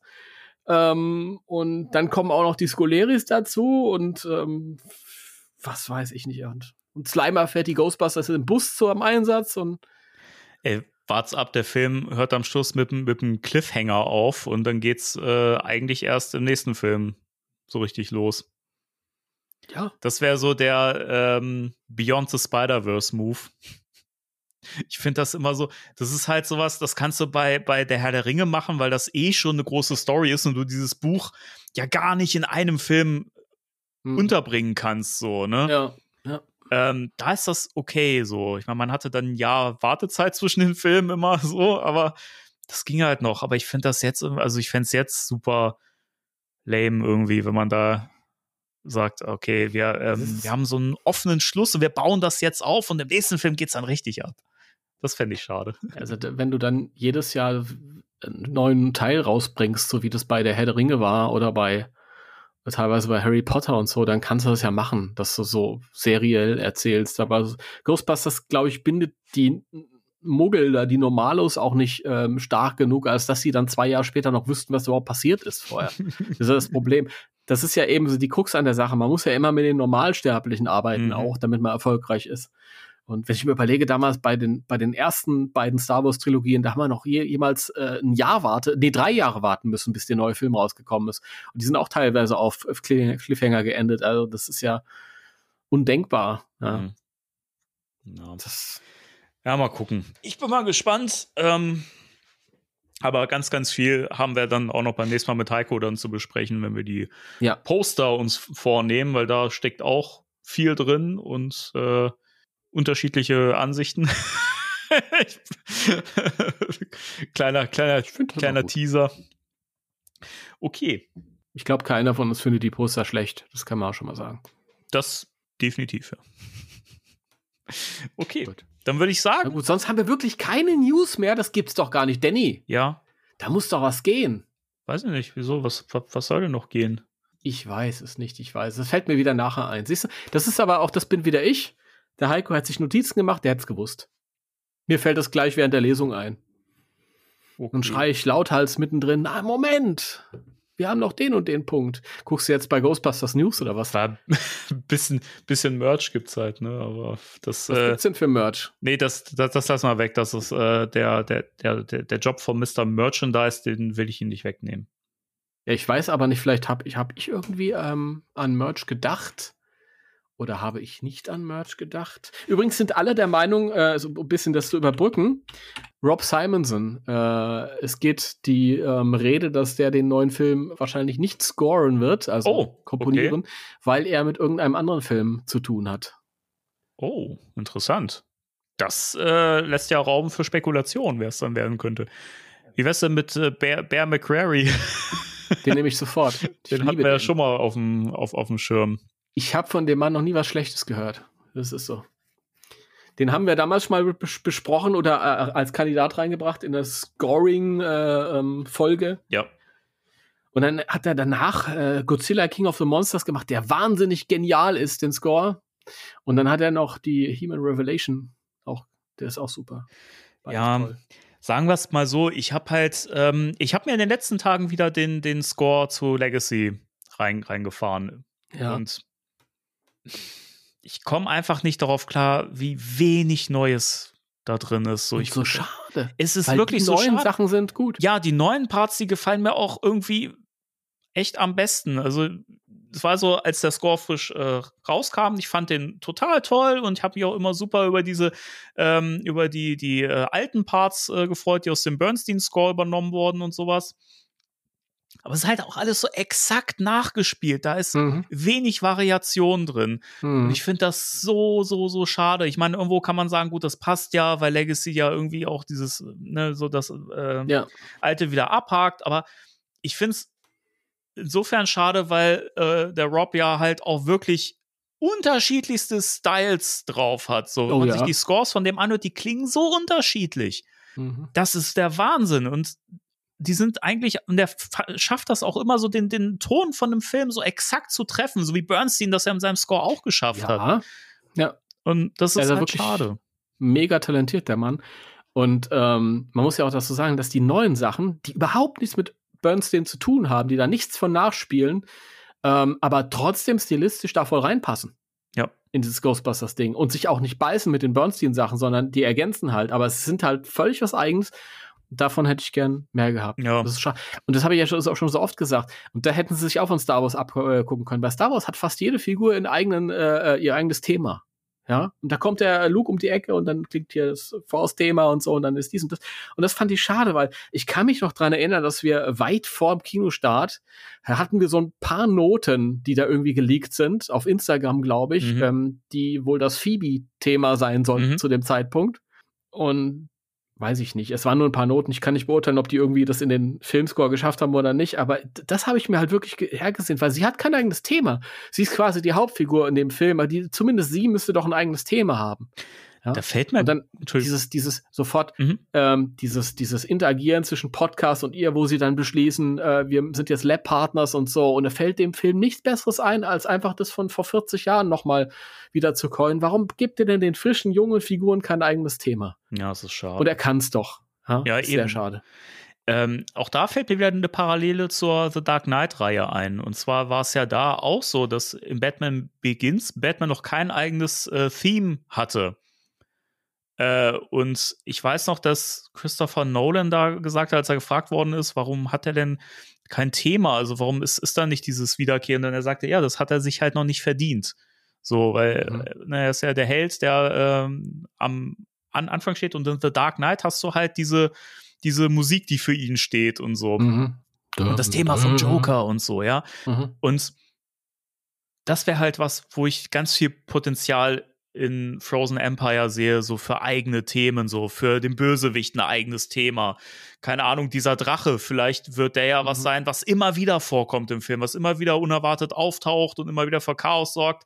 Ähnlich wie der Joker oder so, weißt du, und dass du auch so ein Thema hast, was das musikalisch irgendwie aufgreift, dass du schon immer erahnen kannst, scheiße, jetzt passiert was, so, ne, was mit Garaka zu Ja. tun hat. Sowas würde ich mir halt wünschen. Aber ich bin sehr gespannt. Also. Und, aber da bin ich wirklich guter Dinge auch, dass wir ähm, da jetzt ganz, also was heißt ganz viel Neues, aber wesentlich mehr Neues hören als beim letzten Mal. Weil das ja auch mit diesem Verständnis von äh, Gil einhergeht. Er hat ja gesagt, äh, ähm, die Goza-Ära ist zu Ende. Mhm. Und ähm, das, da kommen wir nochmal auf den Artikel zurück. Der, das hat er, glaube ich, im Rahmen haben's- des Artikels gesagt. Ja, ich hab's, ich hab's vorhin äh, vergessen, weil bei Ghostbusters News steht's auch, glaube ich, nicht, nicht drin, wenn ich das jetzt nicht völlig überlesen habe. Na, die Aufteilung ist ein bisschen schräg bei, bei Ghostbusters News. Ich glaube, es kann auch gut sein, dass das das ist, was ich äh, noch erzählen wollte. Hm. Also, das hat er ja gesagt. Also, die, Ghost, äh, die, ähm, die, die Ghostbusters, wollte ich gerade sagen. Die Gozer-Ära ist zu Ende. Das aber ein bisschen beruhigend für alle die, die sich ähm, Sorgen gemacht haben, ob Gozer der jetzt nochmal kommt. Hm. Eis Gozer. Und auch Vigo gibt's nicht. Eis Vigo. Ja, stimmt. Das ist halt wirklich beruhigend, dass ähm, Gil nochmal klarstellt, ähm, das ist was Neues. Also es geht jetzt weiter, es ist eine völlig neue Gefahr. Und er hat ja auch gesagt, dass sie da eine eigene neue Mythologie drumrum ähm, aufbauen. Ja. Und das ist halt was, was ich mir so gewünscht habe für Ghostbusters, wirklich. Weil das hat, die Trickserie hat das so toll gemacht. Äh, The Real Ghost, Ghostbusters hat auch so tolle kleine Mythen um diese ganzen Gefahren, Bösewichte und so weiter gestrickt. Und das halt so in Filmform im großen Stil mal zu haben, finde ich echt toll. Ja. Habe ich Bock drauf. Ja. Also ich finde diese ganze Goza Shandor Mythologie auch super, aber halt mal was Neues. Das ist immer, das sind die Sachen an Ghostbusters 2, die Ghostbusters 2 ganz toll machen. Das hat einen eigenen Score, aber trotzdem Score, der gut zu Ghostbusters passt. Das hat einen eigenen kreativen Bösewicht und so. Mhm. Und das kann man jetzt auch wiederbringen. Ja. Gut, jetzt sind wir fertig hier, oder? Ja, scheiß auf die News, ich will Apropos lesen. Ghostbusters 2. Ghostbusters 2 oder wie wir Fans ihn nennen, äh, das Geheimnis des Us. Okay. Kannst du eigentlich bei Ghostbusters 2 auch anwenden, oder? Also es Ja, passt zu bisschen- Turtles bisschen und schon. Ghostbusters. Ja. Ja, ein bisschen, ein bisschen. Ich muss mal hier ein bisschen heller machen, sonst sieht der gute Timo gar nichts mehr. Hallo. Hallo. Oh ja. Sagt So. er gerade Hallo zu seinem, zu seinem Licht. Ach, herrlich. Ja, das ist so. Wo, ich habe hier zwei Kapitel. Nee, ein Kapitel. Nee, es fängt an bei 15, oder? Also, wir sind bei Kapitel 15. Mhm. Es geht bei, meinem, bei meiner äh, Hardcover-Ausgabe bis, 200 bis Seite 226. Also schon Okay. ein bisschen. Dann haben wir Kapitel 16, das ist super kurz. Mhm. Ich weiß nicht, wollen wir uns Kapitel 1 aufteilen oder so? Oder äh, Ka- Kapitel 1, Kapitel 15? Keine Ahnung, das ist mir eigentlich wurscht. Wer will denn zuerst? Ähm, Willst du viel lesen oder willst du wenig Da lesen? du letztes Mal angefangen hast, meine Stimme ja noch äh, angeschlagen war, würde, würde ich dann vielleicht diesmal Auf geht's. go. Ghostbusters. Haben wir noch ein bisschen, äh, was bisher geschah? Nee. Okay. Hört euch halt die Folgen an. Ist Ja. nicht so schwer zu finden. Jawohl.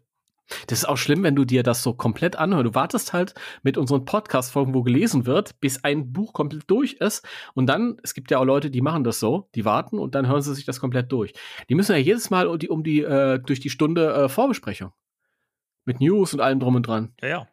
Das reißt doch immer wieder raus. Da kann man sich gar nicht richtig auf die Geschichte einlassen. Ja, vielleicht müssen wir das irgendwann mal zusammenschneiden und als Komplettlesung irgendwo bei Patreon. Patreon hochladen. Das ist ein Patreon-Special, die. Ja. Das ist doch eine geile Idee. Machen wir das mal. Wäre, aber jetzt lese wäre eine mal. Möglichkeit, weil trotzdem ist es ja for, for, free hörbar, aber halt äh, umständlicher. Und da können wir natürlich, da können wir natürlich äh, ein paar Schädel brechen. Ne? Aber nur im spirituellen Sinn. Richtig. Kapitel 15. Das Garagentor unter dem Hauptquartier der Ghostbusters öffnete sich und der neu erworbene und neu eingerichtete Wagen Ecto 2 sauste Oh. hinaus auf die Straße. Die unheimliche Sirene heulte. Winston Ui, ging die Liste ui, der Aufträge. ui. Kannst du die, die Sirene bitte nochmal machen? Ui, ui, ui. Das ist Das ein bisschen die lüsterne Sirene, oder? geilste Ecto 1, also 2 Sirene, die ich je gehört habe. Das ist die, äh, das, das war mal ein Zuhälterwagen, weißt du doch. Das, nee, nee, unheimlich, jetzt kann ich besser. Entschuldigung. Huh, huh.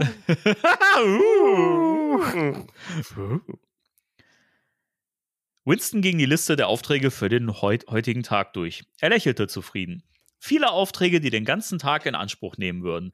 Und darunter befand sich nicht ein einziger Auftritt bei einem Kindergeburtstag. Keine tretenden, widerborstigen Kleinen, keine schokoladenverschmierte Kleidung. Der kleinwüchsige Louis, für die Horror hat das einfach kleinwüchsig ist bei Jason Dark, so, ey. Richtig hart. Ist so.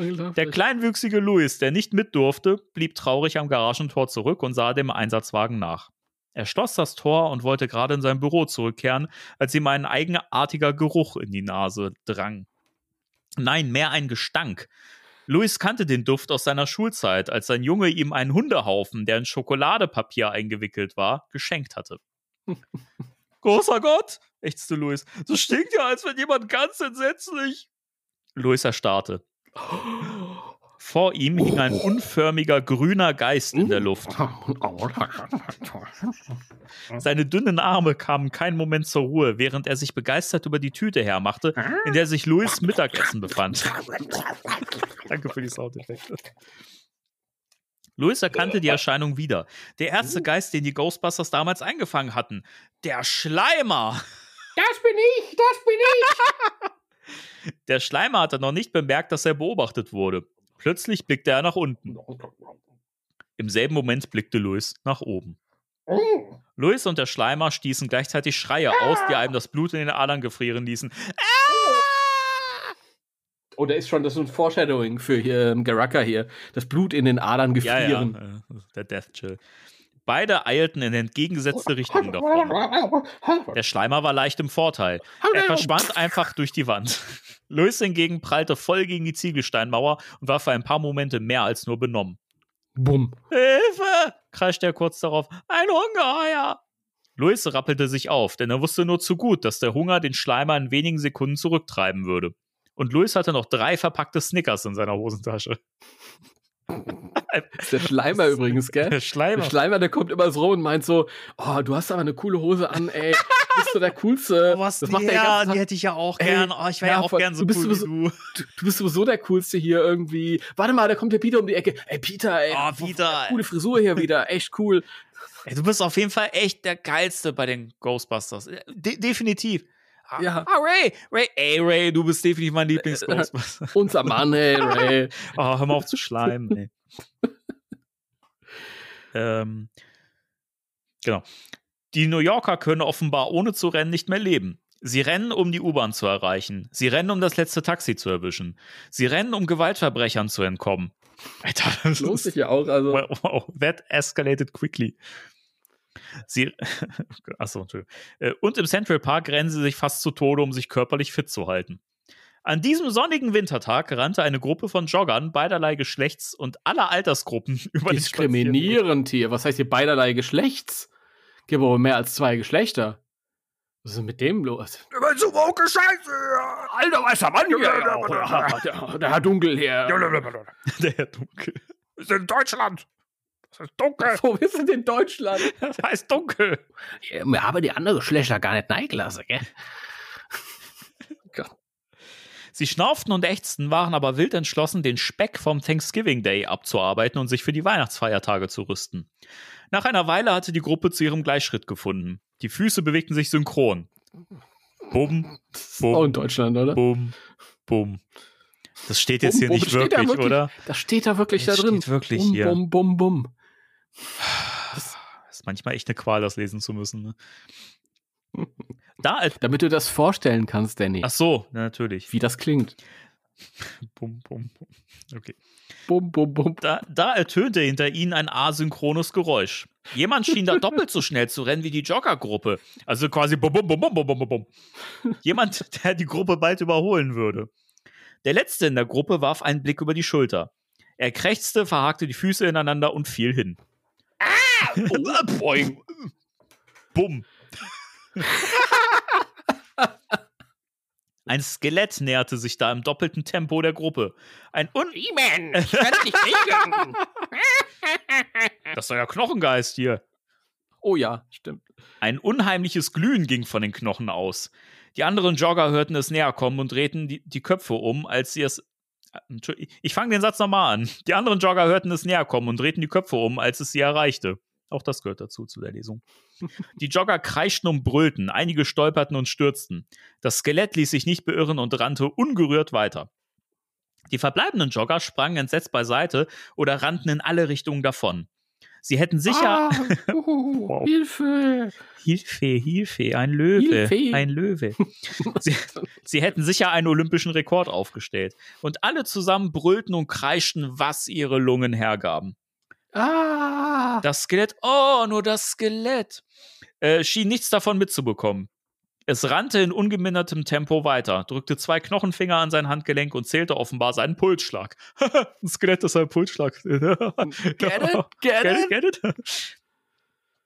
Einen Kilometer vor dieser Szene hockten Wenkman und Stans auf zwei gegenüberstehenden Bänken.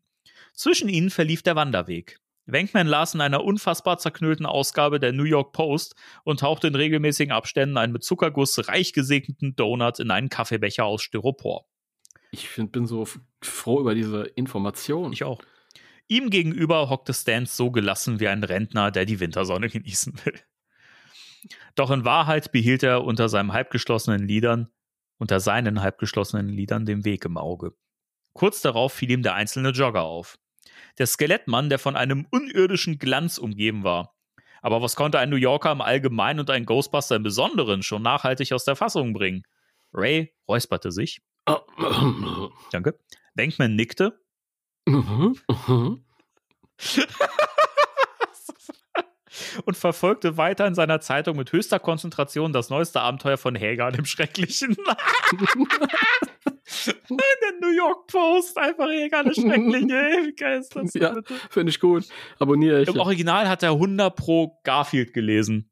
ich. Das Originalbuch liegt da ums Eck. Äh, ich. Wir müssen das äh, na nachreichen. Ich bin mir relativ sicher, dass äh, Ed Neha da eigentlich äh, Garfield geschrieben hat. Dass sie dann daraus halt Hagar machen. Auch geil. Ja. Der, Obwohl sie, obwohl sich ja Janine Garfield-Figur schon zurechtgerichtet hat auf ihrem Schreibtisch in der letzten. Ey, das wäre ja Lesung. total Panne, weißt du, wenn, wenn, wenn sie das, das drin lassen und dann, ähm, Garfield kennt keiner, mach mal Hager. Okay. Der gespenstische Jogger beschleunigte seine Schritte und näherte sich jetzt geradewegs den beiden gegenüberstehenden Bänken.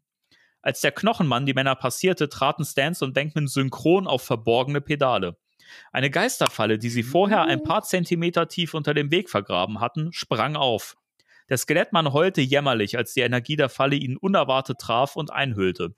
Nein, nein! Hab ich die Falle wollte ich in die Nein, Falle lachen. Nein, nein! Er saß unrettbar in dem Lichtdreieck gefangen und hielt wie erstarrt mitten in der Bewegung inne. Wie hieß nochmal diese Band mit dem Dreieck? Es gelang ihm gerade noch, sich verwirrt umzusehen. Dabei spürte er, wie die Äh. Energie der Falle ihn tiefer und tiefer ins Gehäuse zog. Ui, ui, ui, ui. Ui, oh, scheiße. Atax, nein, Atax, Oh Gott. nein. Binnen Sekunden war der Joggergeist verschwunden. Er war in der Falle gefangen. Stans erhob sich gemächlich. Venkman, der immer noch über die Pointe in der heutigen Helga-Folge nachdachte, verputzte den Rest seines Donuts, übrigens äh, Duffnuts geschrieben. Mhm. Also- das ist dann kein Donut. Der meint auch einen Duffnut. Entschuldigung, okay. Verputzte den Rest seines Duffnuts, erhob sich und half Ray dabei, die Falle zu schließen. Hä? Er half Ray, die Falle zu schließen? Ja, die Klappe, die hat doch geklemmt. Das ist doch eine von, von Spirit Halloween. Ach ja, Da natürlich. klemmen die Klappen manchmal so ein bisschen. Ich bin auch ein Dummerchen. Nein, das ist, kann man schon mal. Wenkman sah auf seine Uhr. Mensch, Ui. er ist die Strecke in unter sechs Minuten gelaufen, staunte Peter. Tja, wenn er nicht schon tot wäre, hätte er bei den Olympischen Spielen die größten Chancen, bemerkte Ray. Und mit diesem Lacher übergebe ich an Timo. Oh. Okay. Oder nicht? Doch, doch, ich kann doch machen. Stans steuerte den Ecto 2 mit quietschenden Reifen vor das World Trade Center in der Wall Street. Leute, vor das World Trade Center. Das waren noch Zeiten. Früher. Früher war alles besser. Gab's auch World Trade Center. Wenkman, der auf dem Beifahrersitz hockte und so tat, als würde er den Verkehr beobachten, welchen, warf einen Blick auf die Wolkenkratzer und lächelte. Hier sitzt das große Geld, dachte er, dachte er froh. Winston und Spengler stiegen aus der Hintertür des ehemaligen Ambulanzwagens. Sie trugen die komplette, komplette Geistjägermontur. Kleiner Trivia, gell? Der Ecto 1A sollte ja im Film ursprünglich Ecto 2 heißen. Stand auch so im Drehbuch, steht auch in einer Szene sogar auf der, auf der, ähm, auf dem Nummernschild. Ja. Nämlich, wenn die ähm, Wenkman abholen wollen, um in die Kanalisation zu gehen. Achtet mal drauf. Und dann wurde denen gesagt, hey Leute, der Ecto 2 ist aber ein Helikopter. So, wo war ich denn? Im Kampfschritt liefen die vier Männer ins Gebäude. Wenig später wurden sie ins Büro von Ähm, Ed. du hast das vergessen. Stans wollte sich den Protonenpack Du hast umhängen. das vergessen. Winston und Spengler stiegen aus der Hintertür des ehemaligen Ambulanzwagens. Sie trugen die komplette Geistjägermonitor. Stans wollte, habe ich was vergessen? Jetzt ist Jetzt alles. bin ich selber irritiert. Stans wollte sich den Protonenpack umhängen, aber Wenkman winkte ab. Er glaubte nicht, dass sie für diesen Einsatz die schwere Kampfausrüstung benötigten. Im Kampfschritt liefen die vier Männer ins Gebäude. Bum, bum, bum, bum. Also steht da nicht, aber so müsst ihr euch das vorstellen. Der Rhythmus. Wenig später wurden sie ins Büro von Ed Petrosius geleitet, einem kleinwüchsigen, Schon wieder. schwitzenden, hier kommt alles zusammen, kleinwüchsigen, schwitzenden, kurz angebundenen und super erfolgreichen Börsenmakler. Petrosius starrte die vier Gestalten an, die da in sein Büro marschierten. Er telefonierte gerade. Der finstere Ausdruck auf seinem Gesicht ließ jedoch weniger auf einen schwierigen Gesprächsverlauf schließen, als vielleicht mehr darauf, dass er diesen Auftritt missbilligte. Als viel mehr darauf, genau. Die vier Männer erschienen ihm wohl recht unpassend gekleidet. Der Börsenmakler legte eine Hand auf die Sprechmuschel. Was ist denn hier los? Ach, jetzt er zischt es. Was ist denn hier los? Ich habe nicht vor, diese Angelegenheit zu einem öffentlichen Spektakel zu machen. Hätten Sie nicht wie alle anderen auch im Anzug und Krawatte das Haus betreten können? Sie sehen aus wie Kammerjäger. Wenkman sah Stans an. Beide nickten. Mhm, mhm. Korinthenkacker stand in ihren Rücken, äh, in ihren Blicken zu lesen. Tsch, Entschuldige, Leute, ich kann überhaupt nichts erkennen.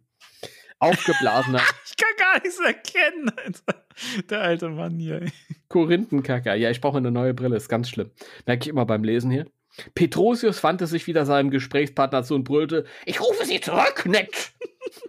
Achten Sie auf Southern Gulf! Ja? Hm?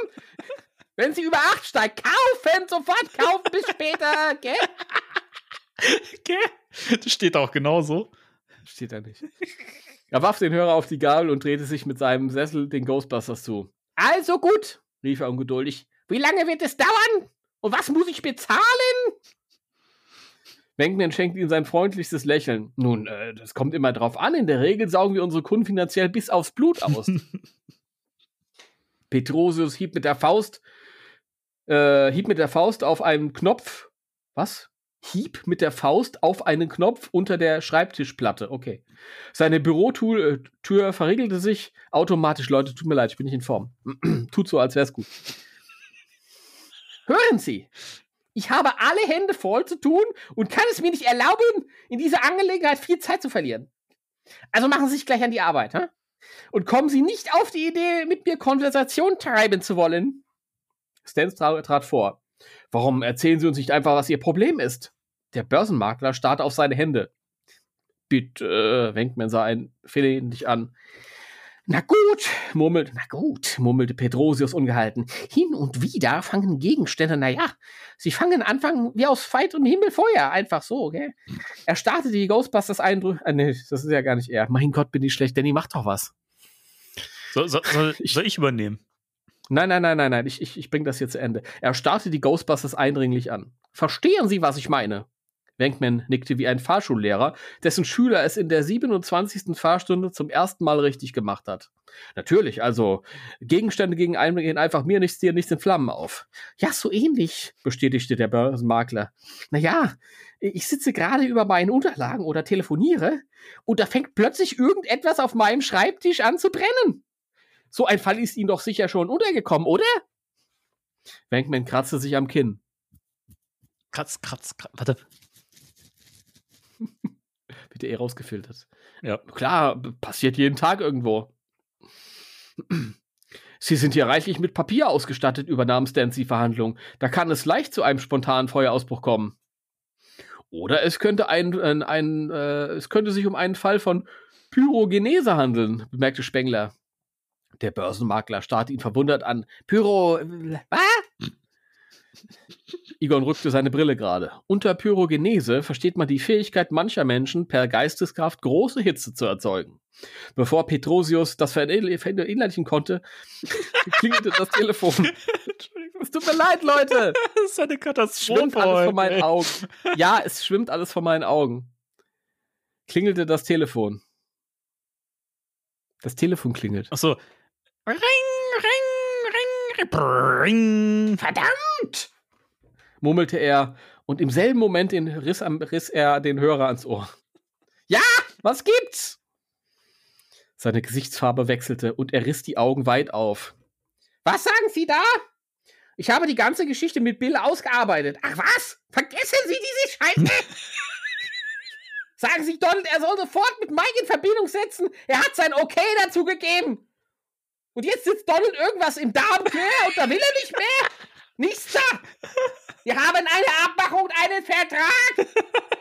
Ach, wirklich? Dann will ich Ihnen auch mal was verraten. Mein Anwalt war früher bei den Ledernacken. Bei den Ledernacken. Kennt der Lederlappen? Batman in Schweden. Er fischte sich einen Vertrag aus einem Papierstapel und wedelte triumphierend damit in der Luft herum. Spengler nahm unmerklich den Taschengigameter in die Hand und maß damit Petrosius ab. Leute, Hasbro, Taschengigameter. Taschengigameter. Ist der heiße Scheiß. Und maß damit Petrosius ab, während der ins Telefon brüllte. Nein, Bob!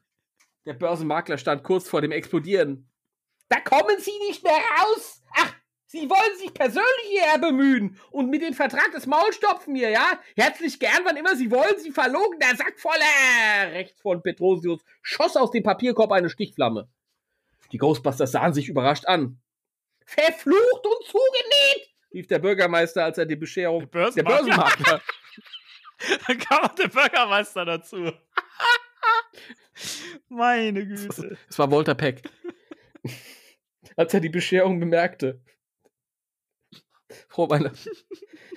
Der Vertrag in seiner Hand verfärbte sich schwarz. Ein dünner Rauchfaden stieg davon auf. Petrosius ließ ihn rasch fallen. Er landete auf der Schreibtischplatte und ging dort in hellen Flammen auf.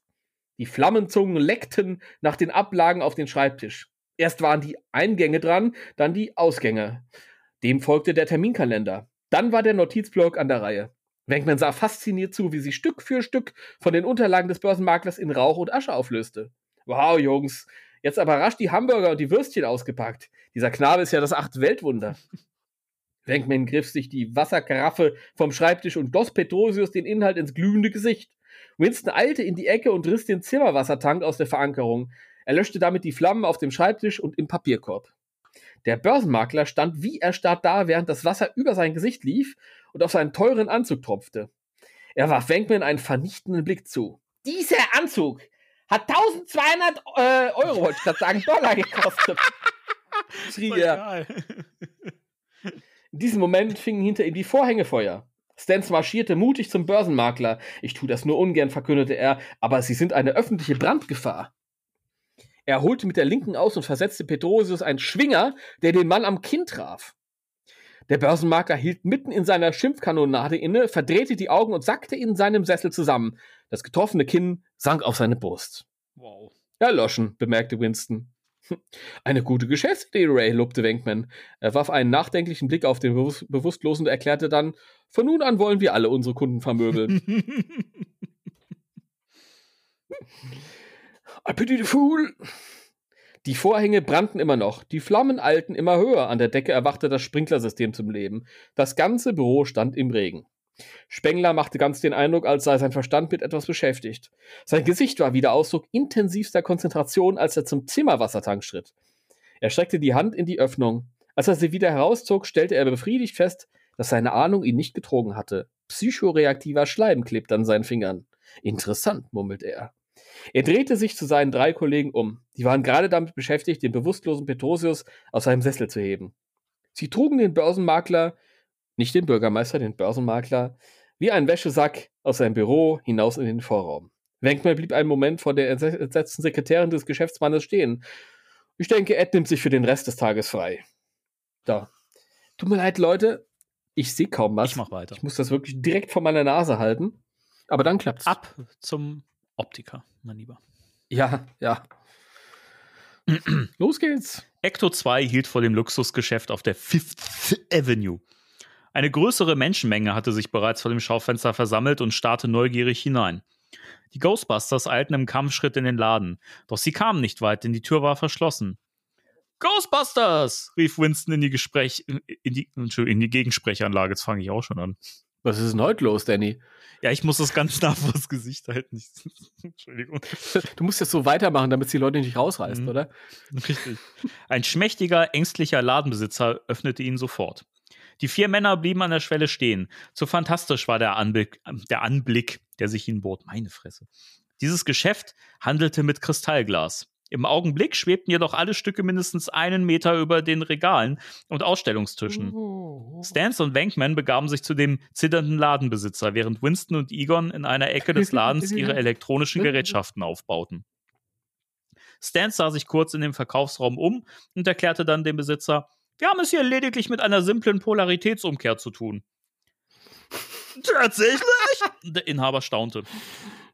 Ein PKE-Sturm muss durch diese Räum Räumlichkeit gefahren sein und hat die Silikonmoleküle im Glas manipuliert, fuhr Ray fort. Er lächelte dem kleinen Mann zu und nickte freundlich. Das haben wir im Handumdrehen wieder hingekriegt. Er wandte sich an seine Kameraden. Alles bereit, Jungs? Alles bereit, riefen Spangler und Winston. Achtung, aktivieren, befahl Ray. Egon und Winston drehten gleichzeitig die Schalter an den elektronischen Umkehrgeräten, die sie mittlerweile in allen vier Ecken des Ladens aufgestellt hatten. Unzählige laserartige Strahlen schossen umher und hüllten den ganzen Raum ein. Überall krachte, summte und zischte es. Danke. Die schwebenden Kristallgläser schimmerten und wackelten. Die, der Ladenbesitzer sah fassungslos zu, wie seine Werke von einer Sekunde auf die andere ihren Halt verloren. Die wertvollen und zum Teil unbezahlbaren Gläser krachten durch Regale und zerschmetterten die Tische. Einen Augenblick später schwebte nichts mehr in der Luft. Dafür waren der Boden und alles Inventar des Ladens von Myriaden Scherben und Splittern übersät. Spengler und Winston schalteten die Maschinen ab. Stans lächelte den Inhaber an. Hab ich's nicht gesagt?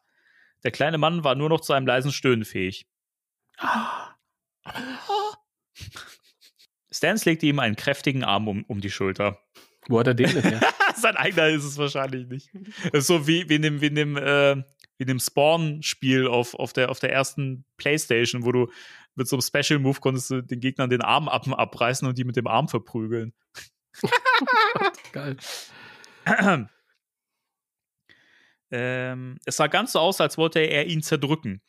Wie wollen wir denn die Bezahlung regeln? Bar oder Scheck? Haben Sie PayPal? Die vier Ghostbusters verließen unter dem Jubel der Menge den Laden. Oh, warum schaffen Sie das denn nicht? Geisterjäger, Geisterjäger. Geisterjäger, Geister. Sie scheinen nicht verletzt zu sein. Ein grauenhafter Schrei ertönte aus dem Geschäft. ah! Die Menge erstarrte. Ein weiterer Geist. Eine neue Erscheinung? Die mutigsten wagten sich vor und spähten vorsichtig durch das Schaufenster. Nein, dort stand nur der Besitzer, bewaffnet mit Besen und Kehrschaufel, und er weinte bitterlich. Im Hauptquartier der Ghostbusters lauerte der selbsternannte Schrecken der Geisterwelt, Louis, hinter einer Säule. Unweit seines Fußes stand das Pedal für eine Geisterfalle. Über Louis Schreibtisch hingen etliche Hähnchenteile von Kentucky Fried Chicken oder auch Kentucky Fried Ficken an Drähten von der Decke herab. Das ist ja wie eine Augs Augsburger Puppenkiste, nur mit äh, Essensresten. Ja, das ist so. Louis würde diesem Spuk ein für alle Mal ein Ende bereiten.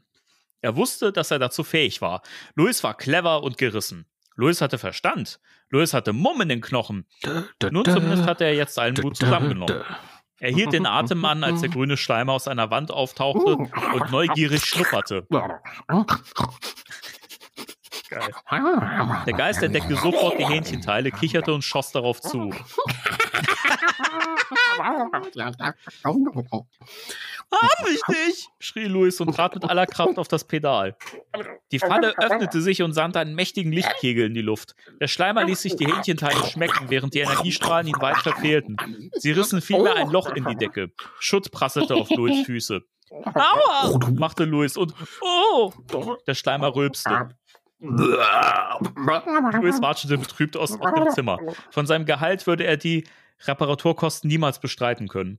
Es gab für ihn nur einen Ausweg. Sobald die Ghostbusters wieder hier eintrafen, würde er ihnen sofort gestehen, wie es zu dem Loch in der Decke gekommen war. Er würde ihnen eine faustdicke Lüge auftischen.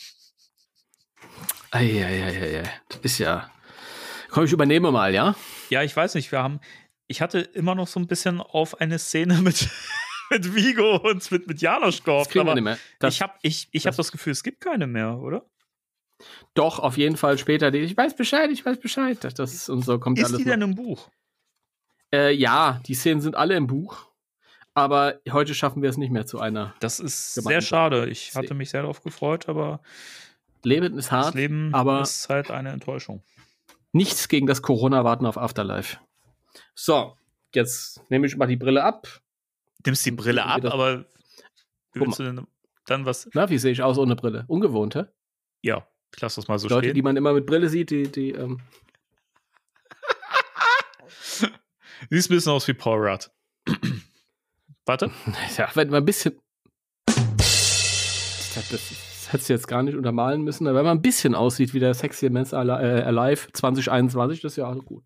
Peter Venkman und Vincent Sedmore betraten völlig erschöpft nach eines langen Tages Arbeit, mein Gott, das ist ja fast Lyrik hier, die Wohnquartiere der ehemaligen Feuerwache. Sie hatten den Geist eines vor längerem verstorbenen Leiters einer Gameshow eingefangen, der nun eine Soap Opera terrorisierte. Den Schauspielern hatten oft genug die Haare zu Berge gestanden.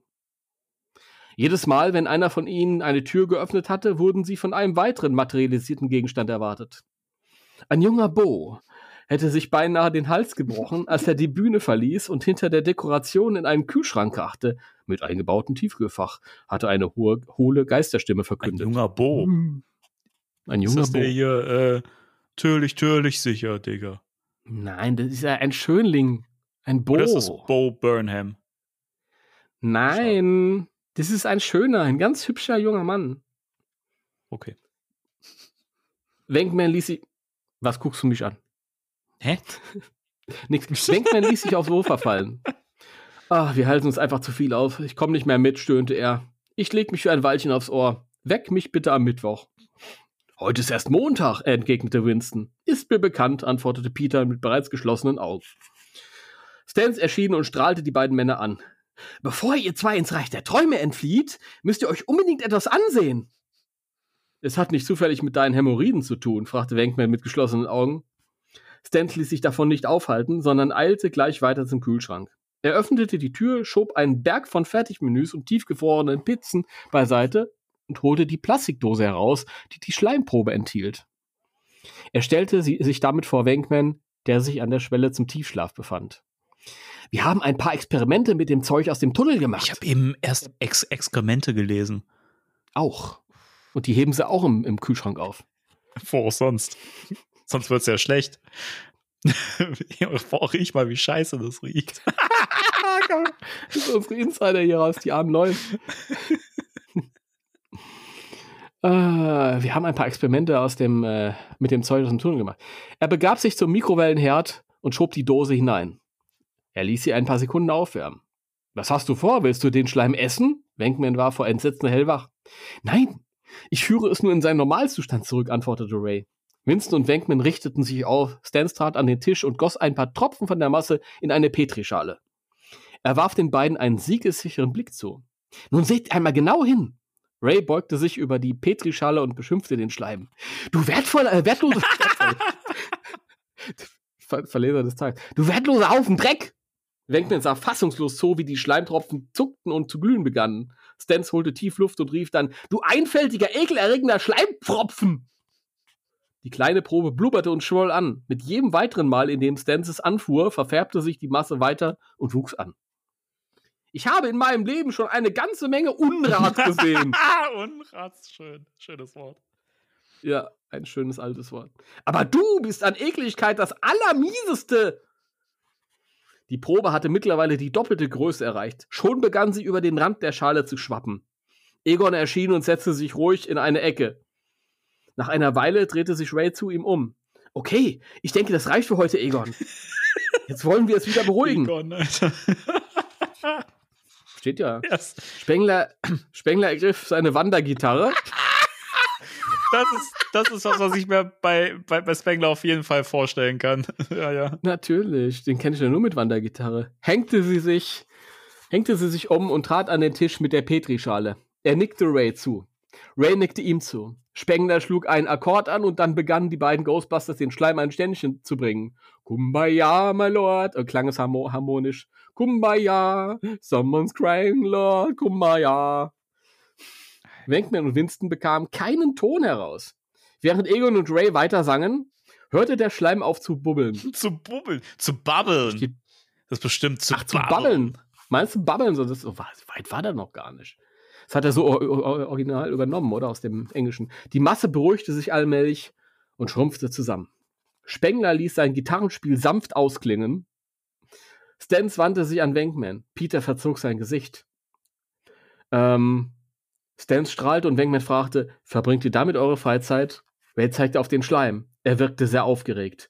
Du bist soeben Zeuge eines ungeheurigen wissenschaftlichen Durchbruchs geworden. Wenki, hast du denn keine Augen im Kopf? Wir haben es hier eindeutig mit einer psychoreaktiven Masse zu tun, woraus sich dieses Zeugs auch immer zusammensetzen mag. Es reagiert auf menschliche Gefühlsausbrüche. Stimmungsschleim, rief Wenkman. Klasse! Jetzt können wir in unserer Boutique auch noch das ganz besondere Weihnachtsgeschenk anbieten. Stans winkte ab. Wohl kaum. Das wäre dasselbe, als würde man jemandem eine abgezogene Handgranate zum Geschenk machen. Dieser Schleim ist gefährlich. Ich sage dir, Peter, nach allem, was wir bereits herausgefunden haben, müssen wir von einer paranormalen Bedrohung ausgehen. Ach was. Die sind so helle. Winston starrte auf den Schleim. Äh, äh, ähm, sieht ganz so aus, als würde sich dieses Zeug von negativen Ausstrahlungen ernähren. Es blüht davon geradezu auf, bestätigte Stans. Das gefällt mir, be, bemerkte Wenkman. Hat er ein Like da, Und? da gelassen für den Schleim. Das, das Peter Wenkman ja. gefällt das. Ja. Ja. Ich glaube, es reicht dann auch für heute. Ja. Spricht keiner mehr. Nee, ich habe gerade gesehen, dass äh, Vigo da jetzt kam, aber keiner, also er hat, er hat keinen Sprachauftritt. Na, na toll. Das ist ja Nee, enttäuscht. Das war, das war, dann kann ich meine Brille wieder aufsetzen. Moment. Das alte Bonbonpapier wieder da rein in das Buch, damit ich weiß, wo ich war. Diese, diese zusätzlichen Infos sind immer besonders schön. Ja, die Leute haben verdient, das zu erfahren. Ja? Das ist ja nicht irgendein Bonbonpapier, sondern es ist das ähm, alter Farmer. Der Bonbonpapier. Dirt Farmer. Alter Farmer, ja. Alter Farmer. Aliki Bum Bum Down. Ja. Es kommt in die Vitrine, wenn ich fertig bin mit Lesen. Ja. Also es war ganz schlimm heute. Die Augen wollten gar nicht. Tut mir leid, es ist ganz schlimm, sich das anzuhören, ich weiß. Aber Tja, vielleicht halt. veröffentlichen wir das auch gar nicht. Ja, schmeiß weg. Okay, schmeiß weg. Oder, oder du veröffentlichst es, aber du lässt das rückwärts abspielen. Und die Leute können nach satanischen Botschaften suchen. Mhm. Und das in der Weihnachtszeit. Kann man machen. Mach ich aber nicht. Kurze Sendung diesmal, aber Ey, muss Hauptsache. reichen. Muss reichen. Leute, ich hab, ich hab, ich, ich bin gefragt worden, war das wirklich die letzte Folge, ja? Und äh, äh, wie lange macht, macht ihr denn Pause und so weiter? Und äh, also da, da müsst ihr jetzt mal zufrieden mit sein. Ist Wir haben auch ein bisschen Morgen News besprochen, so. Also wir, haben- wir haben, wir haben euch hier wir. nicht ganz äh, verhungern lassen. Ähm, aber den großen Talk über die Poster gibt's dann mit Heiko und vielleicht passiert bis dahin ja auch noch was, was, äh, was wir dann auch noch verbasteln müssen. Morgen kommt der Trailer, der nächste. Nee, der kommt am 24. Natürlich. Ah, Güte. ja, gut. Dann äh, vielen Dank, Timo, dass du dich hier so durchgequält hast. ich, die anderen, die haben sich alle gequält. Du hast dich gequält, die Ohren haben sich gequält. Ähm, ich fand's lustig. Okay, ich hoffe, die Leute da draußen fanden es auch lustig und, Das hoffe und, ich nicht, auch. und nicht zu, zu peinlich. Die beiden Pappnasen hier, die, Alter, nicht mal lesen können die. Naja, du hast das doch gut gemacht. Ich habe mich auch das auch gut gelesen. gemacht. Ich muss, ich muss zum Optiker, das stimmt schon. Merke ich immer mehr. Dann mal ab, ab dafür. Morgen kannst du noch. Und ich glaube, am 24. kannst du auch, auch noch bis, bis um 13 Habe ich ja aber auch nichts davon pünktlich, weil das, ich muss ja dann irgendwie ewig warten, bis da mal eine. Ja, aber je länger du nicht gehst, umso länger musst du dann tatsächlich warten. Ach, komme nicht mit Logik, das ist doch Quatsch. Das ist ja total In überbewertet. diesem Sinne, liebe Leute, ich gehe mal davon aus, dass diese Folge noch zwischen den Jahren erscheint und äh, damit wünschen wir euch dann natürlich einen guten Rutsch ins neue Jahr. Wir hören uns dann im Januar wieder. Und äh, bis dahin sagen wir 3, 2, 1. Tschüss. Tschüss.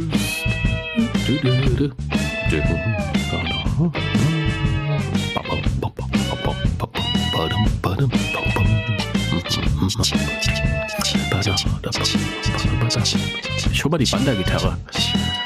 Dilim, dilim, dilim, dilim.